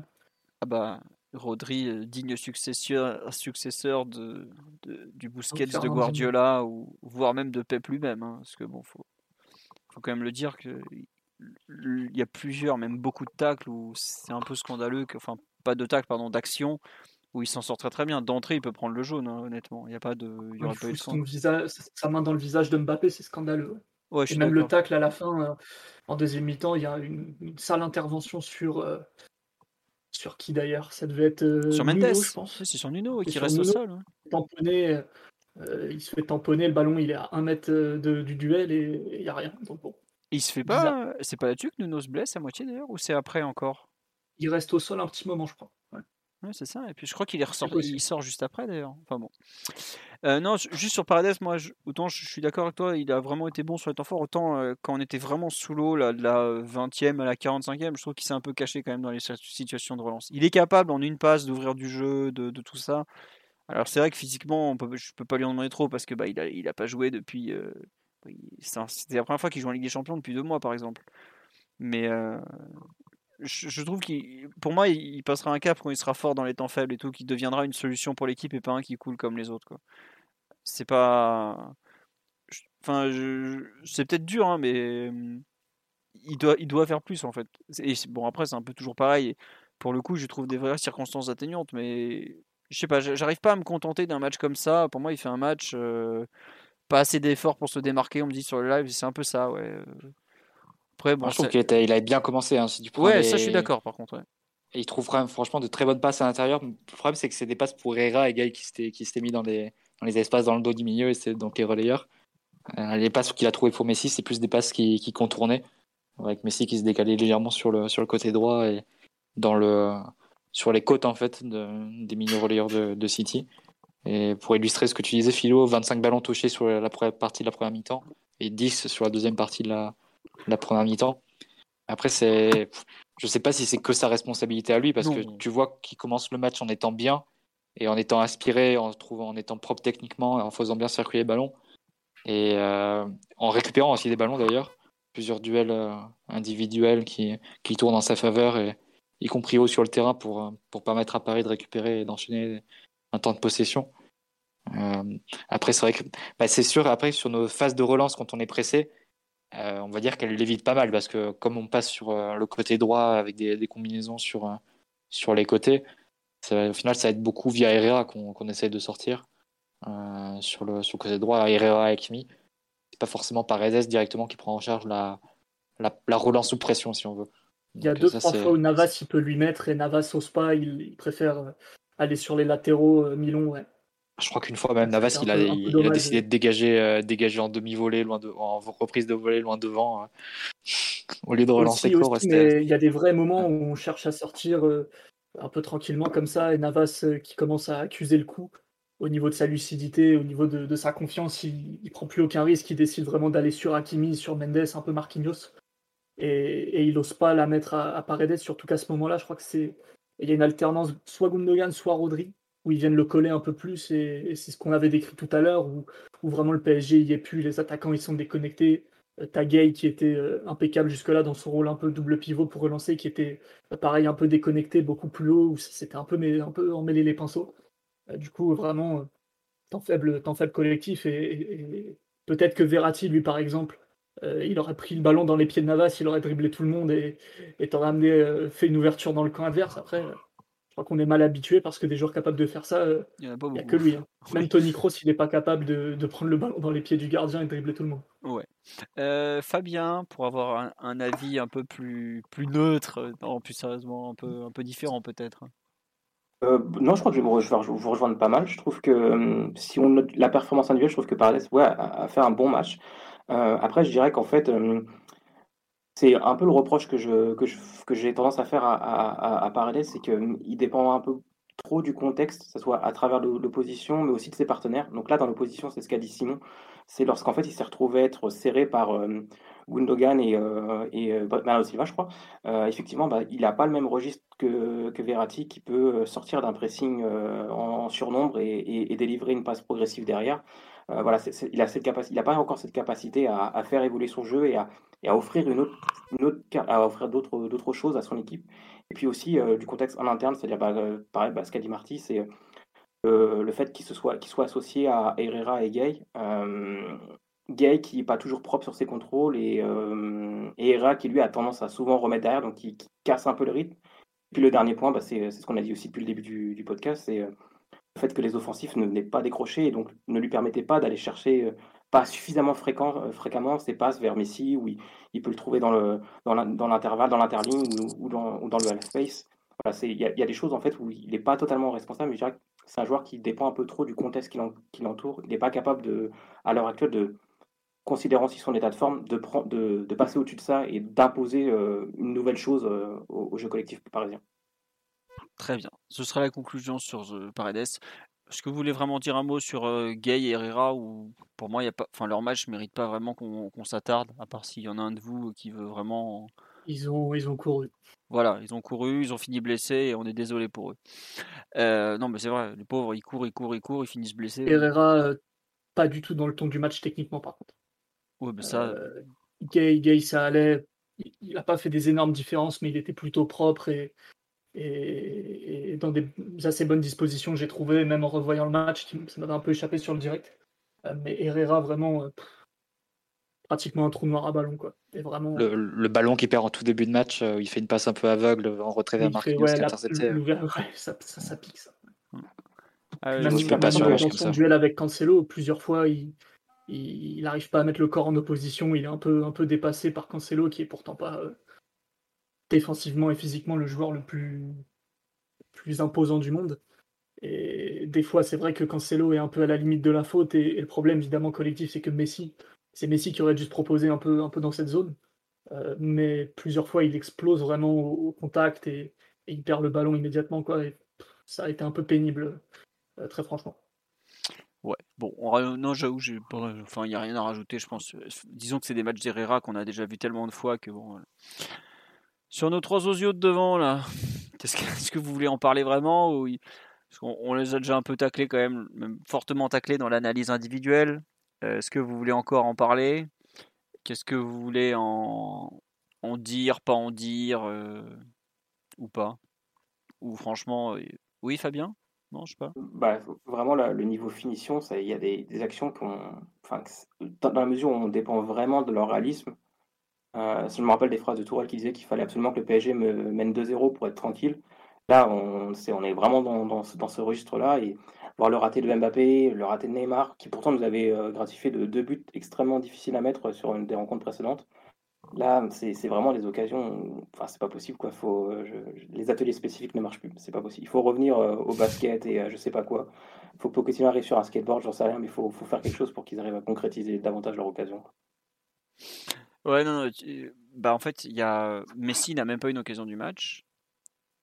Mbappé en a, le but plus l'occasion avant la mi-temps et Neymar en a une où il est il finit mal du gauche quoi mais non mais euh, Neymar il a aussi l'action euh, où Nuno Mendes le trouve euh, sur un renversement de Messi vers Nuno Mendes Nuno Mendes le trouve en une touche et finalement Neymar est, jugé hors jeu mais tu vois bien la façon dont il termine l'action en, topant totalement sa frappe en l'écrasant et au final ça, ça donne même pas une occasion quoi c'est juste capté par par Ederson qui qui a juste à, prendre le ballon, à s'en saisir.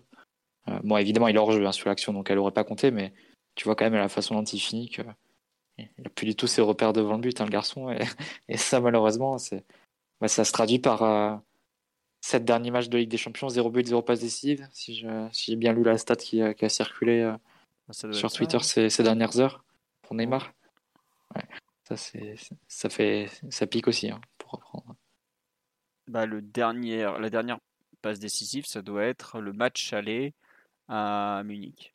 Pour, pour Marias, ouais. Voilà, exactement. Bah, c'est pas compliqué. Après, Le retour, Et on a joué trois matchs, il a pas, il a pas marqué. Voilà. Pas. Le retour, euh, on marque pas. Il y a eu pas mal de matchs où on n'a pas marqué. Donc, euh, Et il rate City à l'aller, donc ça fait les quatre, euh, les quatre de cette, de cette fois, donc ça doit bien faire 7. Mhm. Voilà. Euh, bon. Je- J'avoue que j'ai les trois de devant. Je... Enfin, je sais même pas ce qu'on peut dire de leur match, honnêtement. Non, mais c'est vrai, quoi. Les types euh, sont complètement déconnectés. euh, Vous avez vu ce qu'on dit en, de- en Angleterre de, de ah leur bah, ils, performance. hein. bah, ils les ont fracassés. Ah, Ils ont pas beaucoup aimé. Ils les ont fracassés. En fait, ce qui est marrant, c'est que Passage des clandestins, touristes, euh, les, les, les galactiques ternes, ce genre de choses. T'as un truc qui est, même en Espagne, ils se sont un peu fait fracasser aussi. hein. Et en fait, c'est marrant, c'est que l'Angleterre aujourd'hui est quand même tournée sur trois équipes qui sont, enfin, je veux dire, les trois équipes phares du, du Royaume-Uni, enfin plutôt de l'Angleterre, même, sont Chelsea, club, euh, Liverpool, donc club, et, et City de Guardiola. C'est-à-dire trois équipes qui sont totalement euh, connectées en permanence. À savoir, ils attaquent ensemble, ils défendent ensemble, les blocs sont très compacts et tout. Et nous, ce qu'on a proposé, donc un football très moderne qui a quand même pas mal de résultats, hein, on, on va pas mentir. Et nous, on a proposé mais totalement l'inverse. Une équipe où tu as trois mecs devant qui marchent, sept derrière qui s'arrachent, qui courent pour deux. Et ça, on l'avait dit cet été. On a, quand on ça. a recruté Messi, on, on avait dit qu'on faisait vraiment cavalier seul dans, dans une vision du football euh, très compartimentée et, et qui correspondait pas du tout à ce, que, à ce qui se passe en Europe. Et, mais d'ailleurs, pas que. on parle pas seulement des trois meilleures équipes d'Angleterre, qui sont quasiment les trois meilleures équipes en Europe actuellement. On a eu un, un aperçu dans notre pool.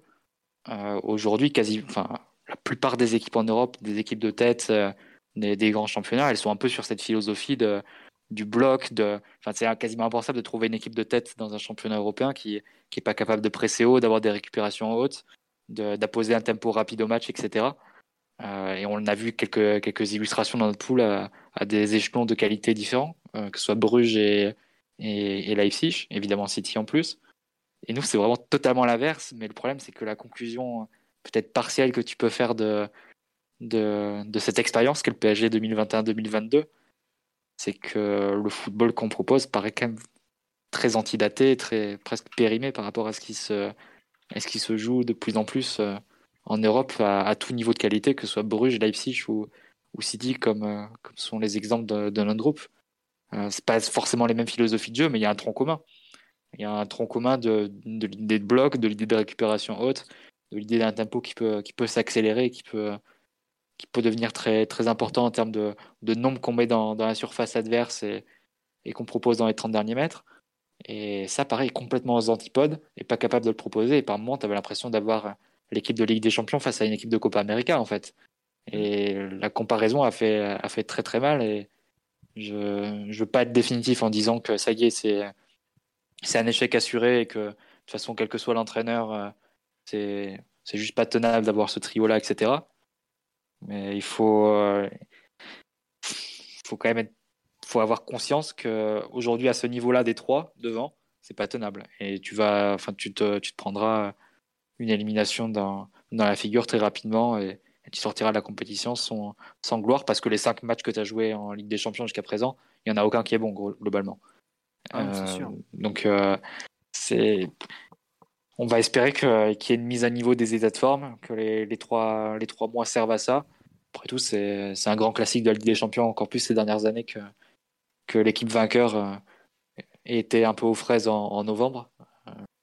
On parle juste des deux derniers vainqueurs notamment qui ont changé d'entraîneur euh, durant la première partie de saison bah, parce que ça ça marchait pas, ils étaient en crise. On peut remonter aussi au Real de, de Zidane quand on les tire. On croit tous que c'est un super tirage, etc. Au final, c'est ceux qui nous éliminent. Donc bon, il y a du temps pour se refaire. Oui, beaucoup de temps. Et c'est pour ça que je ne veux pas être définitif, mais c'est vrai que sur- sur l'impression que tu as à l'issue des, des 3-4 mois de, de compétition et, et surtout face au type d'adversaire, à la typologie d'adversaire qu'on a affronté, c'est qu'il y a, un décalage et qui, qui, se note en fait. Et même si toi, tu as plus de qualité technique, etc., que, l'adversaire, euh, comme tu joues pas du tout le même sport en fait, dans, dans l'idée, pas la même philosophie, bah, l'adversaire arrive à t'imposer quand même ces idées-là. Donc, euh, on verra, on verra avec, les, avec le temps et au moment des huitièmes. Mais c'est mais c'est clair que les premiers mois de compétition peuvent renforcer la, vie de ceux qui sont pessimistes ou fatalistes sur l'avenir de ce trio et sur la direction qui a été prise avec euh, l'installation de ce trio. Oui, même plus que de ce trio, c'est. Enfin, on en a déjà parlé, mais le PSG, tu vois, on a parlé du fait qu'on joue un football totalement différent. Mais il y a un truc très simple, c'est que nous, on est la seule équipe d'Europe où on met des jeunes en défense, des un peu vieux au milieu et des vieux, voire des cramoisis devant, à l'exception de Mbappé. Quoi. Je regarde notre bande touche, t'as besoin de. Si tu veux revenir au score, t'as peut-être un peu besoin de vitesse. T'as Icardi, qui doit faire le 100 mètres à peu près aussi vite que moi. T'as Di Maria qui a 33 ans, et c'est tout. Euh, t'as zéro vitesse, quoi. C'est vraiment le. Aujourd'hui, le football se joue de plus en plus rapidement. Tu cherches des avions de chasse de partout. Et nous, on a euh, un milieu de terrain où je sais pas, Paredes il court pas bien vite, euh, Herrera il court ah, il a une pointe, à, une pointe à 33 km/h, c'est ça hier? Ouais, mais c'était l'un des 4 4 5 e du euh, côté parisien. C'est à la mi-temps quand il est parti chercher son coca, ça je crois. mais euh, non, mais je plus sérieusement. cette stat pas hyper fiable. si même Simon vous dit qu'elle est pas elle est un peu douteuse, voilà. Vous, vous avez pas vu passer le, le tableau sur 33 km/h, c'est Di Maria et Neymar lancés à vive allure. Hein. C'est pas, pas les replacements du capi. voilà, c'est Di Maria poursuivi par les Pandora Papers, quoi. Sinon, ça va beaucoup moins vite. et on me cite Danilo, que j'ai oublié de citer, effectivement, euh, notre fameux menhir du milieu de terrain. Non, mais euh, on a vraiment un effectif qui est très très différent. Euh, on parle de Moussa Diaby, non mais ne cherchez pas, Moussa il, fait un sprint, et si j'essaye de le suivre, il y en a deux qui crèvent avant. Il arrache la pelouse. non mais complètement, voilà. Mais euh, c'est un peu, c'est vrai que c'est un, un, autre football et ça peut marcher aussi. Souvenez-vous, la première mi-temps contre le Bayern au Parc l'an dernier, c'est une démonstration de. Hein. Mmh. Voilà, on marque pas, c'est vrai, mais c'est une démonstration. Neymar, Neymar à un autre niveau. Hein. Oui, mais euh, ce que je veux dire, c'est avant, il n'y a pas que Neymar, tu vois, les, sorties de balles et tout, euh, on avait Dagba qui ressemblait à, à, Dani Alves par moment d'un coup au moment de sortir le ballon, quoi. Enfin, ce que je veux dire, c'est que c'est un football vraiment totalement à l'opposé des, grandes tendances du moment, ce qui forcément ne plaît pas aux joueurs anglais. Carragher est plus royaliste que, la reine. Euh, bon voilà, Thierry Henry, on voit que ça le saoule parce que lui, il suit le PSG vraiment toute l'année. Il voit, il supporte pas d'avoir un peu ces attaquants qui travaillent pas parce que bah par rapport un peu à son parcours d'entraîneur et même de joueur, ça colle pas, tu vois. Et forcément, c'est un, type d'équipe qu'ils aiment pas. Les, les seuls qui pourraient apprécier cette équipe, c'est euh, éventuellement les, les, Espagnols, parce que ça joue un football très, parfois un peu lent, très posé, et surtout les Sud-Américains. Il n'y a que les Sud-Américains qui peuvent apprécier ce PSG-là globalement. Euh. En Allemagne, pareil, ils, sont, ils ont l'habitude d'un championnat qui va d'un but à l'autre avec des mecs qui courent dans tous les sens. Ils nous voient débarquer à faire des taureaux en permanence et, sans passe pour avancer de 10 mètres des fois. Bon, c'est comme ça. C'est juste que à cet instant, quand tu vois la leçon qu'on vient de se prendre par des équipes euh, dites modernes, t'as un peu de mal à croire que ça va bien se passer, quoi. Donc, euh, on dit Henri entraîneur, oui, à Monaco. Je vous rappelle qu'il a fait, il a tenté de. Ça c'est surtout passé par le Barça et c'est voilà. pas la philosophie de Guardiola. Guardiola, quand il arrive au Barça, il, vire Ronaldinho, Deco et il veut virer Eto aussi pour ça. Hein. Mmh. Aujourd'hui, croire que Guardiola il viendrait au PSG et coacher cet effectif, que dalle. Hein. Je pense qu'il a, il ouvrirait le fichier d'Omar nommé la purge.xls et il dirait voilà. ah bah, sauf qu'il il rajouterait des joueurs qu'on n'osait même pas mettre dans ce fichier, tu vois. Ça, c'est un peu. voilà, mais bon, c'est comme ça. Euh, justement, les déclarations de Pochettino, comme quoi il a trois mois devant lui, tout ça. Qu'est-ce que vous en pensez, euh, Fabien, Simon, Mathieu sur est-ce qu'il est dans est-ce qu'il a raison de, se dire ça par rapport au temps qu'il a devant lui? Parce que le, match aller dans je parle du huitième de finale aller dans donc dans trois mois un peu moins de trois mois dans ouais pratiquement parce que mmh c'est tu penses qu'il est dans le vrai quand il dit qu'il va avoir du temps pour travailler maintenant plus qu'il n'en a eu jusque là ou il se c'est possible après sa parole n'engage que ceux qui la qui la croient. Qui la croient pardon. Mais en tout cas, oui, je pense que malgré tout, il y a plusieurs joueurs qui vont pouvoir revenir à, un top niveau, je sais pas, mais qui vont pouvoir progresser. Euh, déjà, tu en as certains qui sont, qui sont sur le flanc, il va falloir prendre le temps euh, de les remettre d'aplomb, notamment les milieux. Euh, vu que là, et Verratti, et Gay, et Herrera sont, sont sur le flanc. je pense que Messi, à un moment donné, va falloir commencer à jouer au football aussi. que Neymar confirme un peu les, petits progrès qu'on avait entrevus sur les deux, trois derniers matchs, on va dire à partir de Leipzig en gros. Mbappé qui, est pas mal, mais pareil, il va falloir retrouver un peu, d'efficacité, un peu de, venin. Donc forcément, tu as une marge de progression et il faut voir en fait comment tout se goupille parce que euh, mine de rien, tu as du temps, mais tu as aussi des, étapes de montagne euh, à franchir parce que là, le mois de décembre va pas être de tourpeau. Euh, il me semble qu'on croise la route du RC Lens assez, assez prochainement. au mois de janvier, Lens, Lens et, Monaco. et Monaco. Et Monaco. Donc ouais, les étapes de montagne, limite, elles arrivent en fait. C'était peut-être pas Manchester City dans un match où tu étais déjà à 95% qualifié. et puis même au mois de janvier, il faut digérer la préparation. Il faut digérer la météo et les terrains qui deviennent un peu compliqués. Il y a les tours de Coupe de France qui arrivent. Le voyage au Qatar. Euh, le stage de Qatar aussi. On, va jouer. Euh, oui, mais la Coupe de France, on va pas la jouer au Qatar. Si, non, bah, euh, enfin, je sais pas si tu as suivi le calendrier la Coupe de France. On joue le premier match de Coupe de France le 18 ou 19 décembre. Le deuxième match, on le joue le 1er ou le 2 janvier déjà, direct. Hein. Ah merde, bah non, j'avais, j'étais sur le calendrier de l'année dernière encore. Ouais, non, ils ont encore changé parce que c'est compliqué. Et je sais pas quand t'es le huitième de finale de Coupe de France. Attendez, je, je, l'ai cherché cet après-midi pour écrire sur le sujet, justement. Fédération française. Je, jouer le 2 janvier, ça va être chaud hein, parce que généralement on donne des, des vacances. Alors, je j'ai le calendrier sous les yeux. Merci les copains de foot national. Le huitième, tu vois, le 16e de finale est le dimanche de janvier. Et le huitième est le samedi 29 janvier. Et n'oublie pas qu'au milieu, tu as un semblant de trêve international avec nos Sud-Américains qui vont aller faire, euh, qui vont aller euh, gambader dans la pampa. de rattrapage. Voilà, exactement. Donc, bah, c'est encore euh, pire que ce que je pensais, vu que moi j'étais encore sur l'ancienne version où tu reprenais en Coupe de France le 6 ou le 7 janvier. cette année, la trêve est très courte, justement. C'est un peu. Ah, c'est pour ça, tout ça pour dire qu'il y, a du, il y a du temps jusqu'au huitième de finale aller. Encore faut-il voir contre qui on va, on va jouer et dans quel état on va arriver. Ça va passer, ça va passer vite, mine de rien. Avec la canne aussi au milieu qui, qui va nous priver de Hakimi et Gay. Oui. Oui, non, mais et vu que le Maroc euh, et le Sénégal sont quand même des équipes mmh, très sérieuses des bonnes équipes, évidemment, bien sûr. Il y a vraiment moyen. Je suis pas sûr que quart ou demi-finale. Ouais. Je suis pas sûr qu'on ait Hakimi et Gay pour le pour le huitième de finale aller, par exemple. Si ça tombe le 15... du... ouais, ça dépend si c'est la semaine du, du 14. Voilà, si c'est la semaine du. Je crois que c'est 15-16 ou 22 ou 23-24. Enfin, vous voyez par là, mm. si c'est la première semaine, attention, si c'est la deuxième, en théorie, ça va passer.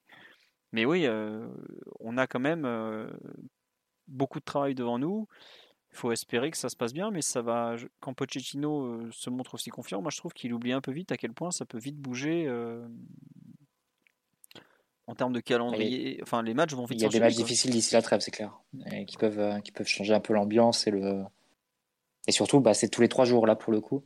Euh, donc il n'y a pas énormément de temps entre les, entre les rencontres. Il y a quasiment jusqu'à la trêve de Noël, tu vas devoir faire sans Verratti. Euh, Herrera aussi. Donc tu vas te retourner du coup avec Danilo, Paredes, Gay et, et Wijnaldum. C'est pas forcément évident pour, pour construire des milieux de terrain, vu que tu as, deux numéros 6 limite qui ne peuvent pas être alignés ensemble avec Danilo et, Paredes. Donc, euh, ouais, c'est pas. La, la tâche était assez compliquée et on n'a pas pris de l'avance sur les 3-4 premiers mois. Euh, sur les 3, 3 qui arrivent, ça s'annonce pas, pas moins ardu. Ouais, on verra. On me dit, Poch, il est confiant parce que ça va bientôt plus être son problème. en tout cas, ça sera peut-être pas à Manchester puisqu'ils ont signé Ralph le Terrible de, qui, qui veut quitter la Russie absolument, tel un Paredes au mois de janvier. Bref. Bah, du coup, ça sera peut-être même pas Pochettino en juin, euh, si c'est Rangnick, parce que et qu'il a un peu de, de latitude pour choisir le, futur coach. Donc euh, peut-être que ça peut motiver Pochettino à se faire une raison et se dire que United, ça paraît compliqué. Et donc, il faut mettre les bougies doubles pour, pour sauver son aventure au PSG et, et prendre, euh, bah, montrer un peu de personnalité en tant qu'entraîneur aussi, de, de, prendre les choses en main et de, et de se mettre vraiment à, coacher l'équipe. Comme dirait le grand sur la table. Comme dirait le grand Vincent Labrune, il est temps de, de renverser la table, n'est-ce pas Mathieu C'est ça. Bah, perdu pour perdu, de toute façon, tu te dis que si ça continue comme ça, dans six mois, il n'est plus là. Donc, euh, et dans six mois, il aura peut-être pas Manchester United non plus, si, si Rangnick a, vraiment le, choix de l'entraîneur. Il aura United, euh, Sheffield. c'est ça. Donc perdu pour Newcastle United. Mais perdu pour perdu, bah, autant, autant y aller, hein, Mauricio. Oui, oui, après, bon, on verra comment ça va se finir, tout ça, on n'en est pas encore là. Mais c'est vrai qu'il a à la fois du temps et pas tant que ça. Et surtout, c'est quelque chose qu'on n'a plus connu depuis 2017 où ça s'était pas très très bien passé, c'est qu'on aura le huitième de finale aller chez nous et le retour à l'extérieur. il n'y a plus de but à l'extérieur. Il n'y a plus de but à l'extérieur, mais je sais pas si tu as vu notre courbe de performance à l'extérieur, elle n'est pas glorieuse. Hein. Devoir aller à l'extérieur pour. Euh, si tu gagnes à l'aller, il va falloir aller le tenir après ton, ton score à l'extérieur. L'an dernier, on a, gagné, on a gagné au Camp Nou, on a gagné à l'Alliance. Hmm. Ouais, bah d'ailleurs, depuis, on n'a pas gagné à l'extérieur. c'est vrai. Bref. Euh, Fabien, pour finir un peu sur ce thème, euh, tu adhères plus ou moins au propos de. Enfin, tu comprends ce qu'il veut dire ou tu trouves ça complètement utopiste vu, vu où en est son projet de jeu? Euh, je dirais entre les deux, parce que dans l'absolu, effectivement, il, a du temps, mais par rapport à tous les éléments que vous avez annoncés, il y a des choses qui, sur lesquelles il n'a pas de maîtrise, qui vont arriver, et pour lesquelles, euh, bah, jusqu'à présent, il est toujours habitué un peu à faire une fuite en avant, à toujours repousser les échéances à plus tard. Et c'est sans compter aussi la capacité au PSG à se créer ses propres éléments euh, manière un peu imprévue, d'avoir des choses qui tombent, qui n'étaient pas du tout, ouais, qui pas du tout prévues. Donc, bah, ça reste un peu dans la lignée de, de, son mandat pour l'instant. C'est-à-dire qu'à chaque fois, on repousse un peu euh, euh, la vision définitive du PSG à plus tard. On remet ça à plus tard parce qu'il y a telle ou telle chose qui doit être mise en place. Un peu entre les deux. Quoi. Effectivement, il y a des, comme l'a dit Marty, il y a des équipes qui ont levé le trophée à, la fin de l'édition et qui, euh, au moment où on était là, étaient quasi éliminées ou, ne proposaient quasiment rien avec des entraîneurs menacés. On a déjà vu ça. Quoi. Oui, après, bon, il va falloir que les citrons soient bien changés et, avec lui, quoi, parce que là, ça part mal. Euh, juste, on, a fait le tour hein, sur le City PSG. Petit mot sur le, match de Youth League, parce que il faut saluer l'incroyable travail de, de le magnifique, honnêtement. Euh, et je dis ça sans aucune euh, ironie ou quoi que ce soit, parce que j'avais vu le premier match de Youth League, bah, je les ai tous vus, je crois, cette saison. Euh, contre City, on avait quand même globalement pas réussi à gagner à 11 contre 9. Euh, sur la fin de match, on avait été en difficulté, mais l'équipe U19 de Monsieur Camara est franchement bien, bien, bien. Et ils ont fait un super match à City, qui n'est pas une équipe facile à battre non plus. Premier quart d'heure un peu difficile, et puis après ils ont commencé à jouer, à jouer, à jouer. Ils ont envoyé des temps de jeu, franchement, j'aimerais voir les mêmes de l'équipe première, je vais pas vous mentir.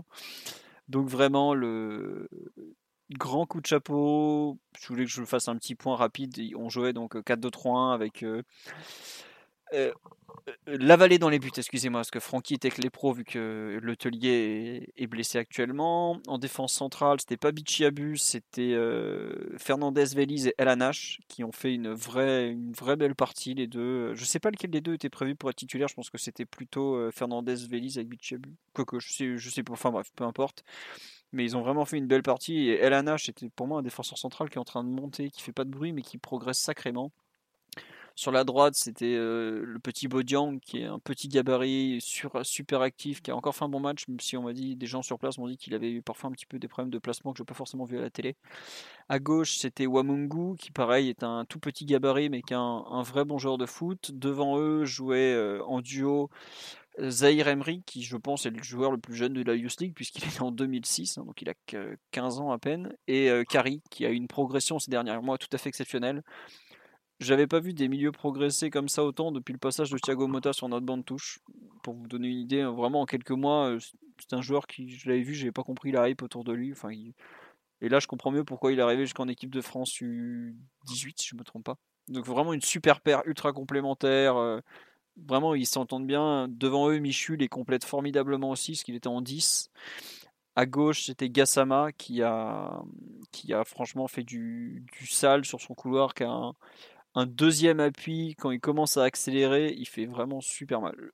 Je ne sais pas s'il signera pro chez nous, mais je peux vous dire que lui, il doit exciter plus d'un recruteur de Bundesliga parce qu'il a totalement le profil pour faire des carnages sur une aile le samedi après-midi à Augsbourg. Un peu comme euh, Moussa le regrettait. À droite, c'était Odobert, qui lui aussi, c'est un tout jeune joueur. Il est de. Bah, d'ailleurs, si je ne me trompe pas, je crois qu'il fête. C'est un 2004, donc il doit fêter ses 17 ans aujourd'hui, Odobert. Ou en fin de semaine, je suis allé vérifier hier, et enfin c'était Savi Simon sans fausse pointe, qui a été moins à l'aise que dernièrement dans ce rôle, même s'il a eu une excellente demi-heure de jeu, entre, une grosse demi-heure de jeu entre aller la 20-25e, la mi-temps et un peu le début de la seconde période, où il a été, il, bah, il, s'est vraiment inséré dans le jeu, il décrochait pour servir les autres et tout, il a quand même un sens de la passe qui est non négligeable. Et j'estime qu'une passe décisive sur la pelouse de Manchester City vaut un peu plus qu'un doublé contre la Moldavie U19. Hein. Donc vraiment une belle équipe, bien collective, bien huilée, avec du caractère qui joue les uns pour les autres. Vraiment, c'est du bel ouvrage. Franchement, c'est une équipe, si vous pouvez la regarder, alors ils font des erreurs parce que c'est une équipe très jeune. Enfin, surtout, c'est des joueurs très jeunes. Il y a des erreurs des fois où tu as envie de t'arracher les cheveux. Tu fais, mais qu'est-ce qu'ils foutent, quoi? Et ils ont du mal à finir la rencontre parce que bah, City, au contraire, c'est des joueurs beaucoup plus mûrs physiquement qui jouent déjà certains à la première Ligue 2 ou enfin, je sais plus si ça s'appelle PL2 ou PLU 23 maintenant. Mais honnêtement, euh, ils, ont vraiment fait plaisir et autant on a dit, euh, on n'a pas dit beaucoup de bien du collectif parisien hier soir, autant de dans l'après-midi de 16h à 18h, bah, moi je me suis régalé devant ma télé avec mes, mes U19. Quoi. Donc euh, si vous avez le temps, euh, n'hésitez pas à regarder. On me dit que je vends du rêve. Non, mais après, ça reste la Youth League. Hein. C'est pas parce que tu gagnes la Youth League que tu vas faire grand chose après. Hein. Il y a des générations du Barça qui ont gagné la Youth League. Je sais même pas s'il reste un joueur dans l'équipe pro du Barça. Bah, il suffit de prendre la, génération du PSG qui a fait la finale de Youth League en 2016. Ouais, il n'y en a plus beaucoup qui sont là. Ils sont tous partis. Avec le Nathan Epayard qui, qui, était excellent. Voilà, bah aujourd'hui, Nathan, si je me trompe pas, il est en N2, voire N3. Après, lui, il n'a pas eu de bol avec les blessures, mais c'est un peu le fil rouge de sa carrière, malheureusement. Mais voilà, Berned, Calegari. Berned, Calegari, connaît Edouard, Kanga en attaque. Enfin, il y en a quand même pas mal qui sont devenus internationaux dans le tas. Hein. Derrière, c'était. Euh, Ouais, bah, euh, de mémoire, il y avait encore Balotouré, ça devait être le 97 surclassé à gauche. À droite, Georgen, effectivement. Dans l'axe, il devait y avoir déjà Zagallo. C'est qui a fait la meilleure carrière sur, sur ces joueurs-là. Bon, Okene, évidemment. Mais...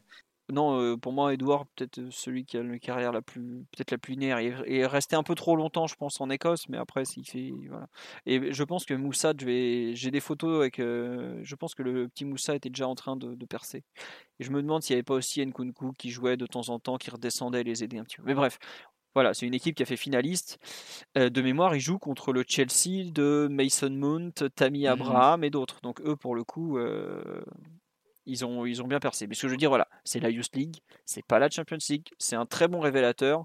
Et cette équipe parisienne me, fait me le fait penser qu'ils peuvent faire un, bon petit parcours honnêtement. Alors il y a eu des déceptions déjà, des désillusions, mais euh, en tout cas Omar qui nous a rejoint en cours de podcast et qui écoute religieusement, m'avait dit le plus grand bien du travail de Papousse le Magnifique. Eh bien, Papousse, vraiment euh, beau travail euh, parce que euh, je ne pensais pas qu'il aurait une, une, telle patte sur son équipe. ça fait 4-5 mois maintenant qu'il a la tête, mais en tout cas bien. Peut-être faut signaler le fait que le staff soit encore de l'an dernier, ça a dû l'aider. Mais vraiment, c'est bien. Omar, je ne sais pas si tu veux compléter sur cet hommage à nos U19. Et bonsoir. Bonsoir à tous. Euh, je souscris bien sûr euh, à ces propos laudatifs envers le travail de l'éducateur pas plus, formé en France. qui, non, pour, le coup, euh, vraiment, vraiment très belle équipe. Et pour il, y a, une vraie progression, en tout cas assez notable, parce qu'en en première partie de saison, c'était un peu ouvert aux 80 défensivement. beaucoup de difficultés sur les coups de pied arrêtés. En même temps, c'est c'était des, c'est des phases de jeu compliquées quand tu es une équipe qui est habituée à, dominer. Et en l'espace de quelques semaines, bah, on a vu une occupation du terrain qui est vraiment top. Vraiment une équipe qui est capable de multiplier les, les des temps de jeu de grande qualité avec euh, des, des supériorités qualitatives vraiment, mais de tous les côtés. C'est, ça travaille très très bien au, au camp des loges. Il y en a qui devraient peut-être s'en inspirer parce que pour le coup, c'est une équipe assez, généreuse euh, dans, sa volonté de créer et dans, dans le volume de course. Non, vraiment, c'est assez, enthousiasmant. Je suis assez content, à vrai dire, que, que Papus puisse montrer que ben, il a, mine de rien, emmagasiné une expérience qui est assez folle et qu'il arrive à avoir le grip sur un groupe qui est Très pas si facile en vrai, parce que très jeune et beaucoup de pros avec euh, beaucoup d'années de, de contrat, mais pas beaucoup de temps de jeu, euh, qui auraient pu redescendre avec pas forcément l'état d'esprit euh, le, plus, le plus correct qui soit. Ça s'est déjà vu dans des groupes précédents, mais là, franchement, chapeau. J'espère qu'on va pas les guigner en, en, disant autant de bien, mais ils font, ils font vraiment plaisir à voir. Ouais. Non, voilà. Et n'hésitez pas, je pense que les U19 aujourd'hui, il me semble que c'est gratuit en championnat. Il me semble qu'il y a seulement besoin du pass sanitaire. Je sais pas, je suis pas allé depuis un long moment. C'est ça. Mais en tout cas, si vous voulez aller voir jouer, je pense que vous passerez un bon moment parce que c'est vraiment pas mal en tout cas. Bon, sur ce, je vous ai mis une photo de Edouard Michu qui a pour moi été euh, le meilleur sur le terrain euh, ce mercredi après-midi à Manchester. Malgré les infernaux bruits de, des ambulances qui passaient derrière et nous cassaient la tête. Sur ce, on va vous souhaiter une bonne soirée. On vous remercie pour votre fidélité, votre présence à tous les podcasts parce que vous êtes vraiment beaucoup. On vous dit euh, à lundi normalement puisque le PSG joue dimanche à Saint-Etienne à 13h, je vous le rappelle. Et non, on ne parlera pas du match de Danilo parce qu'on n'a pas envie de s'acharner sur lui. Le pauvre, je pense qu'il souffre déjà assez comme ça, ce, malheureux Danilo. Honnêtement, c'était pas si mal. Danilo a pas fait une entrée euh, plus honteuse que ça. C'est de l'acharnement. C'est du délit de sale gueule c'est de la grossophobie, c'est plein de choses, mais euh, Danilo, il fait une entrée euh, qui est pas catastrophique. Hein. C'est juste qu'elle ah, coïncide avec des éléments un peu malheureux. le problème, c'est que c'est un porte-poids incroyable hein, en ce moment. il joue trop de minutes, mais c'est pas de sa faute. Je pense que ce qui t'est arrivé, ce que ce qu'Herrera t'avait infligé pendant 60 minutes avant, à arroser toutes les touches de Main Road, prestation cataclysmique. J'espère qu'on nous reverra plus. Fais-nous un petit pouls du match, Omar. Je sens que t'en as gros. Je pense que l'ami Omar n'a pas trop apprécié le match de notre ami espagnol. Je, sais quelque chose me dit qu'il n'a pas trop. Bon, ça c'est pas. Qu'as-tu pensé euh, des trois de devant, euh, Omar? Des Les trois de devant. Les touristes. Les, les, les, trois, les trois de devant. Ouais, bah écoute. Allez, bonne soirée. Hein. Allez, ce sera la conclusion. Allez, encore merci à tous et à très bientôt donc pour le prochain podcast. Le, le site va continuer de tourner d'ici là, normalement. Et en tout cas, on vous embrasse. Vous avez vu, euh, on va consoler Omar qui a vu des choses qu'il n'aurait voulu ne pas voir. Bonne soirée à tous, à bientôt. Ciao. Ciao. Ciao. Bisous, bonne nuit. Voilà, vous avez le bisou de Simon, vous pouvez dormir heureux. Even when we're on a budget, we still deserve nice things. Quince is a place to scoop up stunning high-end goods for 50 to 80% less than similar brands. They have buttery soft cashmere sweaters starting at $50, luxurious Italian leather bags, and so much more. Plus, Quince only works with factories that use safe, ethical, and responsible manufacturing. Get the high-end goods you'll love without the high price tag with Quince. Go to quince.com/style for free shipping and 365-day returns.